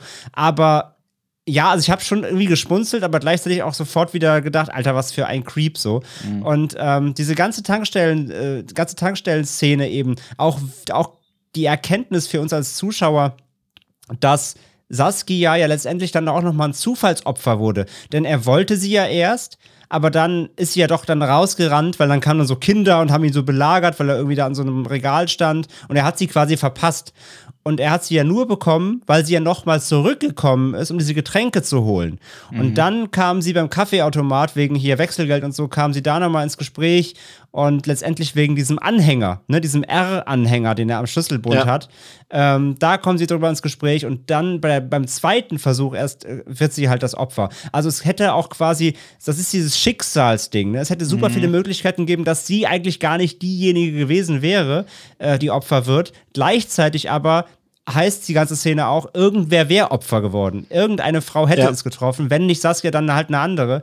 Und ja. dieser ganze Aufbau ist so perfide und gleichzeitig wieder mit dann diesen Überhöhungen. Ähm, ganz, ganz weirde Szene und trotzdem alles super makaber. Das macht diesen Mord ja auch so perfide und makaber, mhm. weil ihm das Opfer ja völlig egal ist. Ähm, also es geht ihm ja wirklich nur um den Mord an sich. Und ähm, das, das, das, ja, das, das, also dieser Film hat auch tatsächlich so ein paar Gefühle in mir ausgelöst, die ich sonst selten in anderen Filmen empfinde, hm. weil es eben, ja, also du hast es schon sehr gut auf den Punkt gebracht. Es ist ja auch äh, normalerweise, äh, Albert, du hast schon gesagt, du magst ja Zeitsprünge, hast du schon äh, mhm. erwähnt, deswegen bist du, glaube ich, dann auch ein Fan von dieser ja, elliptischen Erzählweise, könnte man ja eigentlich sagen. Total. In dem Fall, also dass es so episodenhaft erzählt wird und dass wir, dass erst mhm. wichtige Dinge ausgelassen werden, die wir später erfahren und eigentlich mag ich das gar nicht. Mhm. Aber in diesem Fall finde ich es wirklich genial und, und ja, einfach fantastisch, weil eben genau alles, was André eben beschrieben hat, diese, diese, diese ganze Reise innerhalb dieses Mikrokosmos Raststätte, das ist so großartig inszeniert, das hat diesen Humor, das hatte gleichzeitig aber auch, du, du erschreckst dich selbst dabei, dass du gerade gelacht hast und ja. diese ganzen Spielereien, die da das Drehbuch mit uns macht, das ist, das ist großartig. Und deswegen hat das ausnahmsweise auch mal für mich komplett funktioniert. Und was ich auch noch interessant fand, war, dass der Film auch so in so beiläufigen Szenen, ähm, könnt ihr euch noch dran erinnern, als Ramon angehalten wird, weil er nicht angeschnallt ist? Mhm. So, so, ja, der hat auch, ja noch, auch wieder völlig, völlig banale Szene, aber in dieser Szene, ne? genau, in dieser Szene wird uns erklärt, dass er Klaustrophobiker ist. Ja. Und, und, und das ist letztendlich die, seine größte Angst, hat und er an Saskia und an, an, an Rex auch ausgeübt, sozusagen. Absolut, also die Klaustrophobie. Ja. Das ist großartig. Was für ein, was für ein winziges Detail, ne? Aber, ja. aber das hat so ein, also nur um dieses Grauen des lebendig begraben werdens nochmal zu maximieren, weil er wirklich das genommen hat, was er selbst am meisten fürchtet. Und genau das tut er dann zwei wildfremden Menschen an. Ja, komplett für sich auch. Ähm, André, glaubst du, dass, dass, dass Rex jetzt tatsächlich auch seine Erlösung bekommen hat? Also du, du hast dieses Lachen, dieses Manische von ihm schon angesprochen. Ist es gleichzeitig vielleicht auch ein, ein Trost für ihn, also dass er durch das Lachen zum Ausdruck bringt, dass er jetzt eben zumindest wieder irgendwie mit Saskia wieder vereint ist? Obwohl das war ja wahrscheinlich gar nicht mehr sein Wunsch war am Ende. Ja, das ist, halt, das ist halt genau das, was ich vorhin gesagt habe. Das weiß ich nicht, weil ich, weil ich letztendlich bis zur letzten Sekunde nicht komplett in seinen Kopf gucken konnte. So, er, er, also was hat er bekommen? Ja, er hat die Gewissheit jetzt. So, das merkst du, ne? Es, es, es, er, wacht, er wird wach und es rattert bei ihm. Er realisiert erstmal, wo ist er, was passiert gerade und dann Übersprungsgedanke, okay, jetzt weiß ich auch, was ihr passiert ist und das löst halt in ihm dieses manische Gelächter aus so und ja, aber das weiß ich halt eben nicht, weil das hat ja, das hast du ja Alper eben auch so schön gefragt, weil ich weiß es auch nicht, woran stirbt man eigentlich dann? Verhungert mhm. man, erstickt man zuerst, was passiert als erstes? Wie viel Zeit hat er noch? Genau. Das, sehen, das ja. sehen wir ja nicht. Ne? Also wir ja. sehen ja nicht, das, das macht der Film ja auch nicht. Er, er schlachtet ja nicht seinen Leidensweg jetzt im Sarg noch aus. Kurzer Insert. Wir, äh, ich, ja. find, ich finde, das macht er aber auf eine noch schlimme Art und Weise, diese 20 Sekunden Blackscreen, die da drin sind. Das macht das noch viel schlimmer. Oh, Ach so, ja. Auf jeden ja, Fall. stimmt. Und vor allem ist es ja auch wieder der Callback zu der Tunnelszene, ne? Ja. Ja. Ja, ja, komplett. Da, da habt ihr recht. Am ja. Ende alles nur eine Bestrafung dafür. Mhm. Aber genau, ja. Wäre er mal nicht alleine nachtlos geschafft. Ähm, nee, aber von daher, also wir, wir kriegen nicht den kompletten ähm, Rex so bis zum Ende, finde ich. Es fehlt der letzte Funke, den kann man sich nur selber zusammenreiben. So, ist das jetzt trotzdem für ihn so seine, seine Erlösung, weil er ähm, jetzt, wo, wo, er jetzt weiß, dass sie nicht mehr lebt, will er auch nicht mehr leben. Und er, er, er lässt es dann, ja, nimmt es dann so quasi hin oder hat er noch gekämpft und wir sehen das aber nicht mehr und weil er trotzdem eigentlich leben wollte und ärgert er sich eher über sich selber, dass er jetzt diesen scheiß Kaffee getrunken hat. Das sehen wir am Ende nicht mehr. Von daher, das ist so, ja, das kann man die, nur auslegen. Die Frage ist ja, oder die Situation, die sich stellt, ist, die letzten drei Jahre bestand der Sinn seines Lebens ja nur aus dieser obsessiven Suche nach Saskia. Mhm. Und die ist ja jetzt so oder so beendet. Und ist dann auch der Sinn seines Lebens erfüllt? Das ist so die Frage. Und deswegen ist es wieder eine Erlösung in dem Sinne. Für mich ja. Für mich ähm, war es genau das. Ich ähm, fand auch, ich weiß nicht, ob ihr noch darüber sprechen wolltet, aber er, es gibt ja noch ein Ende, Ende. Er zückt ja das Feuerzeug und ähm, wir sprechen die ganze Zeit in dem Film und das Buch heißt ja auch das, das goldene Ei. Und ich hatte das zuletzt bei Everything Everywhere All at Once, ein Film, in dem es sehr viel um die Metaphorik des Kreises geht. Also man sucht ständig in dem Film irgendwelche Kreise und alles ist, dreht sich im Kreis. Ähm, hier sucht man permanent das, das, das goldene Ei. Das ist dann zum Ende hin natürlich die, die Flamme des Feuerzeugs, die da eif eiförmig in der Unschärfe scheint. Genauso aber auch die Scheinwerfer und dann aber auch ganz zum Schluss das, das Licht am Ende des Tunnels. Ich meine, diese Tunnelmetaphorik, das ist ja auch das kann man ja auf so viele verschiedene Weisen lesen. Das ist dieser Stimmt, ja. Ort des Übergangs, so sein Weg ins, ins, ins, äh, ins, Jenseits. Ins, ins Jenseits, genau. Ähm, und der Tunnel führt dann zurück zu Saskia. Und das hatte irgendwie so was, was, was, was bittersüßes, was schauriges, aber auch schönes, finde ich. Ja, ja weil es halt gleichzeitig, ne, es ist so eine Mischung aus der, der symbolische Tunnel des Jenseitsübergangs, aber gleichzeitig auch die Erinnerung an die vorletzte Nacht vor drei Jahren. Genau. äh, als er sie ja stehen lassen hat. So, ne? Also es ist so eine Mischung aus beidem, das da gerade in ihm hochkommt, glaube ich. Ja. Ja, aber für mich war also genau das, was du sagst, Chris, dass, dass für, für Rex die Frage, dieses Unwissen damit endlich beantwortet war. Und zwar in, in Gänze. Also, dass er es nicht nur erfährt, sondern auch wirklich selbst durchlebt, genauso wie Saskia es durchlebt hat.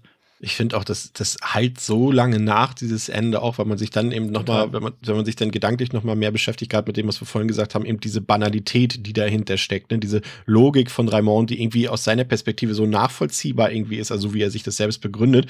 Und das macht es irgendwie auch wenn es natürlich eine ganze andere Art und Weise ist, aber das macht es irgendwie grausiger als so diese, diese Serienkiller aus Filmen, die wir sonst so kennen, wie Norman Bates oder Hannibal Lecter oder sowas. Ne? Und das ist hier irgendwie alles so rational und das macht es so gruselig irgendwie, ne, dass es eben dieser Realismus da drin ist und das einfach, das, da muss nicht immer das irgendwie die, wie sagt man, da muss nicht jemand 20 Jahre lang von seinem Vater geschlagen worden sein oder im, ja. im Waisenhaus aufgewachsen sein und es kann sowas völlig Banales sein, was dazu führt, dass jemand zu einem Mörder wird und das macht so diesen, diese unglaubliche Gänsehaut am Ende nochmal irgendwie aus für mich. Das das haben ja auch beide Männer durchaus gemeinsam. Das sind ja beides recht intelligente, logische also logisch denkende, nüchtern denkende, kalkulierende Männer. Also die sind, ich finde, ja. die ähneln sich auch in, sich in super vielen Aspekten. Ja. Ja, habt ihr noch was zum Ende oder wollen wir zum Fazit kommen? Ja, also ich finde, nach dem Ende kann man sich dann Buried geben mit Ryan Reynolds. der Film, der komplett im Sarg spielt. Ja, das stimmt. was ich gerade gefragt habe, ähm, ich meine, wir wissen es eigentlich, wissen Chris, aber ich weiß es wirklich gerade nicht. Wenn man jemanden lebendig begräbt, ist, bist du dann, ist das dann ein Mord? Oder ist das irgendwie. Das ist, ich glaube, das ist. Ähm ist das Freiheitsberaubung mit Todesfolge oder so? Oh, ey, hör auf, ich will nicht wieder anfangen. Ach, wir sind ja heute in einem Podcast, da kann ich ja so Quatsch erzählen. Vorsätzlich, was ist denn das? Tod, Vorsatz, nee, was war nochmal der Unterschied zwischen Körper, äh, zwischen Mord und Totschlag? Achso, die, ja, die, die, die, die, Intention, Mord, genau. Ja, die, die Intention quasi. vor allem. Genau. Und die treffen mich hier eigentlich nicht zu. Es ist keine Habgier, es ist keine Lust. Hm, oder es ist. Ja, gute Frage. Sind ja, es niedrige ich, Beweggründe, Mordlust? Also es ist ja Mordlust im Prinzip, oder? Ist es nicht? Nee, dann wird er auch öfter, dann hätte er das auch öfter gemacht, glaube ich. Hm. Weil ich glaube, nur durch, ja, das ist interessant. Das, das müssen wir in irgendeinem anderen Format fortsetzen. Aber die, die Frage ist berechtigt, André. Das, das, hab ich am Ende saß ich nur da, als ich diesen Zeitungsartikel gesehen habe, ne, wo dann steht hier Doppel, Doppelt, ja. steht Doppelmord sogar drauf. Oder auf jeden Fall ne, jetzt hier auch noch nach drei Jahren ist auch noch hier der Freund verschwunden mhm. und so. Mhm. Äh, da habe ich mir kurz überlegt, so, ist er jetzt eigentlich ein Mörder? Kann man ihn jetzt so bezeichnen? Weiß ich gar nicht. Aber wahrscheinlich irgendwie schon Auslegungssache. Aus so einer ganz Aber gut, er hat ja eine Situation gebracht, wo, wo sie definitiv nicht überleben konnten. Also irgendwie mhm. muss es ja doch in diese Richtung gehen. Äh, Alba, ja, nee, also ich wollte nur noch sagen, so aus so einer ganz persönlichen, völlig äh, unwissenden äh, Perspektive, für mich ist es ein ganz klarer Mord, aber das sage ich nicht als Jurist, weil ich keiner bin. Wunderbar. Also, ich habe den Film zuletzt äh, vor zehn Jahren gesehen und äh, fand ihn damals auch schon ganz gut, war aber von der Erzählweise und auch von dieser shiftenden Tonalität so ein bisschen überrumpelt, aber jetzt äh, spätestens beim zweiten Mal muss ich sagen, dass der Film einfach unglaublich stark ist. Also ich kenne einfach auch keinen anderen Thriller oder keinen anderen Krimi, der sich genauso anfühlt wie The Vanishing. Also er ist wirklich originell, er ist was Einzigartiges. Und auch diese, diese hyperrealistische, trockene Narrative ist großartig, dieser Ausdruck der Banalität des Bösen und diese Obsession von, von Rex mit sich selbst ins Reine zu kommen, das, das funktioniert super. Die SchauspielerInnen sind alle drei, also die Hauptfiguren, äh, Haupt, äh, HauptdarstellerInnen, sind großartig dann gibt's diese finstere, schaurige, bedrohliche Musik, gehört für mich definitiv jetzt schon äh, zu meinen Top 20 Lieblingsscores. Ist jetzt vielleicht ein bisschen untergegangen und hat euch vielleicht jetzt auch gar nicht so begeistert, aber ich fand den unfassbar gut. Doch, und, durchaus. Gut, doch, das freut mich. Ja. Und, und, und dann die Tatsache, wir haben das schon herauskristallisiert, dass es Horror ist letztendlich, der aber fast durchgängig bei Tageslicht spielt und trotzdem unfassbar gruselig ist. Das muss man halt auch erstmal schaffen. Und dann diese, diese humorvollen Noten, die dazwischen sind, die halt beim Zuschauer auch was auslösen, einfach weil man sich auch dabei unwohl fühlt, wenn man plötzlich lacht in so einer Situation. Und natürlich dieser Twist am Ende mit einem der fiesesten Filmenden aller Zeiten.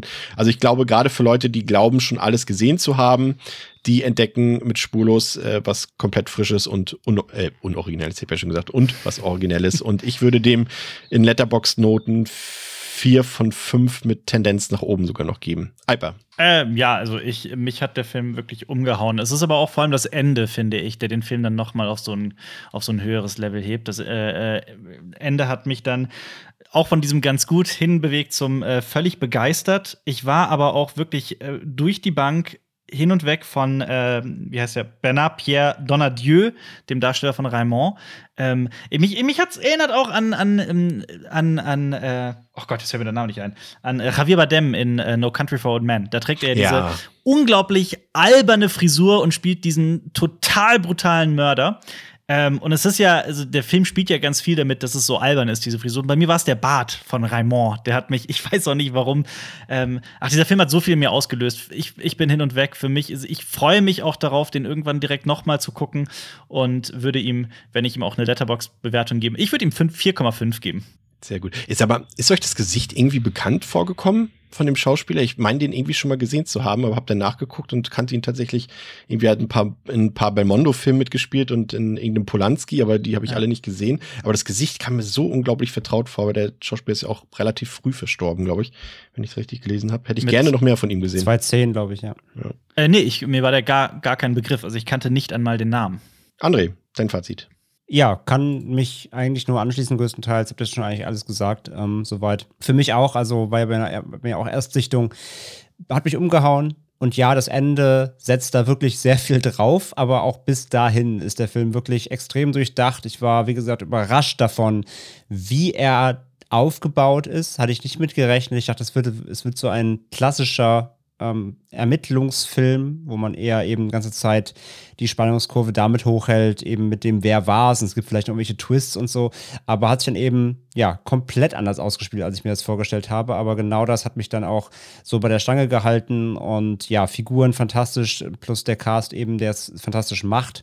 Aber alles super geschrieben, alles ähm, sehr clever inszeniert, sehr durchdacht wir haben auch schon rausgestellt, sehr ruhig, ne? Und trotz dieser Ruhe, gerade wegen der Ruhe, ähm, geht er auch so rein und, und äh, lässt auch Zeit, über, über Symboliken, über Dinge nachzudenken, sich in die Figuren reinzuversetzen. So, der, der Film ist nie gehetzt, was ihm bei 100 Minuten halt, sagt der Chris, vielleicht auch hier und da dem einen oder anderen ein bisschen dann vielleicht zu, zu slow-paced hier und da sein könnte, aber ich finde, man merkt die Länge nicht, weil er eben doch so, so ausgefeilt ähm, inszeniert ist und immer weiß, wann er jetzt auch mal eine Rückblende machen muss, um wieder mehr Beleuchtung für die Charaktere zu schaffen und so weiter. Also es ist schon alles sehr, sehr, sehr durchdacht. So, mhm. das hat mich sehr beeindruckt bei dem Film. Und ja, er ist einfach wirklich böse. Er ist wirklich böse. Trotz kleiner aufhaltender Momente ist er einfach sehr, sehr, sehr nihilistisch letztendlich auch. Und diese Figur eben ähm, von, von Ramon, der, der ist einfach so ein ekelhafter Typ, obwohl er eigentlich halt so eine Ruhe und Gelassenheit ausstrahlt. Und es hat mich wirklich alles sehr ähm, beeindruckt hat letztendlich. Plus eben die ganzen Fragen, die man sich so über die Psychologie hinter den Figuren und ihre Beweggründe und so weiter stellen kann. Das ist natürlich auch alles sehr deep und äh, ich glaube, Alpa hat vorhin gesagt, auch ein Film auf jeden Fall, der sicherlich dann bei Rewatch auch nochmal gewinnt, weil man, glaube ich, nochmal gut auf Dinge achten kann, die vielleicht vorher so ein bisschen noch untergegangen sind. Und Raimond zu suchen an der Raststätte im Hintergrund permanent. Genau, und Raimond zu suchen auf dem Foto natürlich. Zum Beispiel. Ähm, und die überfahren, überfahrene Cola-Dose, ja. Ähm, ja, von daher, ich bin auch bei viereinhalb jetzt in Letterboxd-Sprache. So, ich fand den wirklich, wirklich gut. Äh, werde mir auf jeden Fall auch dann die Blu-rays noch zulegen und freue mich dann auch tatsächlich schon auf nochmal einen Rewatch dann. Das freut mich sehr, dass er euch genauso gut oder sogar besser gefallen hat. Sehr schön. Ähm, ihr könnt uns gerne natürlich äh, zu Hause auch ähm, schreiben, ob ihr den Film kennt, ob ihr euch den ansehen wollt und ähm, wenn ja, wie ihr den fandet. Und wir hören uns in der nächsten Woche wieder. Und dann ähm, gibt es eine neue Ausgabe vom Best Worst Sequels und dann gleich im Viererpack, denn wir oh reden Gott. über die beiden Prequels und die beiden Sequels äh, zum Exorzisten. Das wird äh, wieder sehr großartig. Ich glaube, da hast du dir die richtige Woche ausgesucht, Albert. Ja, Sei froh, ich bin ganz froh mit Spurlos. Ja. dann ist oh, auch wieder furchtbar. Dann ist auch Pascal wieder dabei und äh, wir haben noch einen anderen Special Guest dabei. Und zum Abschluss will ich mich nochmal ganz herzlich oder wir uns nochmal ganz herzlich bei dir bedanken, Albert, dass du dir die Zeit für uns genommen hast. Äh, wir hoffen, es hat äh, dir gefallen und äh, wir hoffen, es hat euch gefallen mit Alper und checkt unbedingt, aber das habt ihr wahrscheinlich eh schon, ähm, Cinema Strikes Back auf YouTube und natürlich auch in Podcast-Form, überall, wo es Podcasts gibt. Danke für die Einladung. Hat, mich, hat sehr viel Spaß gemacht. Das freut uns. Das freut uns sehr, aber bist auf jeden Fall immer gerne äh, gesehen, wenn du nochmal Bock hast auf ein bisschen Horror. Äh, komm gerne wieder. Meine Kontaktdaten cool. habt ihr, meldet euch wirklich sehr gerne, wenn sich die Zeit finden lässt. Aber es hat wirklich viel Spaß gemacht. Hoffentlich ist der Film dann genauso gut wie spurlos. Ja, das, das egal an welchem also, Spekt welches Spektrum, ob gut oder schlecht, das, äh, es gibt genau, ja auch, das macht auch Spaß. Schlechte, schlechte Filme, Filme kann man ja auch sehr auch gut ranten, auf jeden Fall. Und Chris, ne, du hast, hast du auf die Uhr geguckt? Es ist die zweite Folge in Folge, die kürzer ist als der Film. Ich sehe jetzt schon wieder die Beschwerden auf Discord. ja, aber wir können ja noch irgendwie unsere besten oh, Center Parks Urlaubsanekdoten ranhauen. Nein, nein das aber es gibt das doch, war meine Abifahrt, lieber nicht. Ja, das soll es für heute gewesen sein. Vielen Dank fürs Zuhören. Äh, bis äh, zur nächsten Woche bei Devils and Demons mit André, mit heute Alper und mit mir, mit Chris. Macht's gut. Tschüss. Ciao.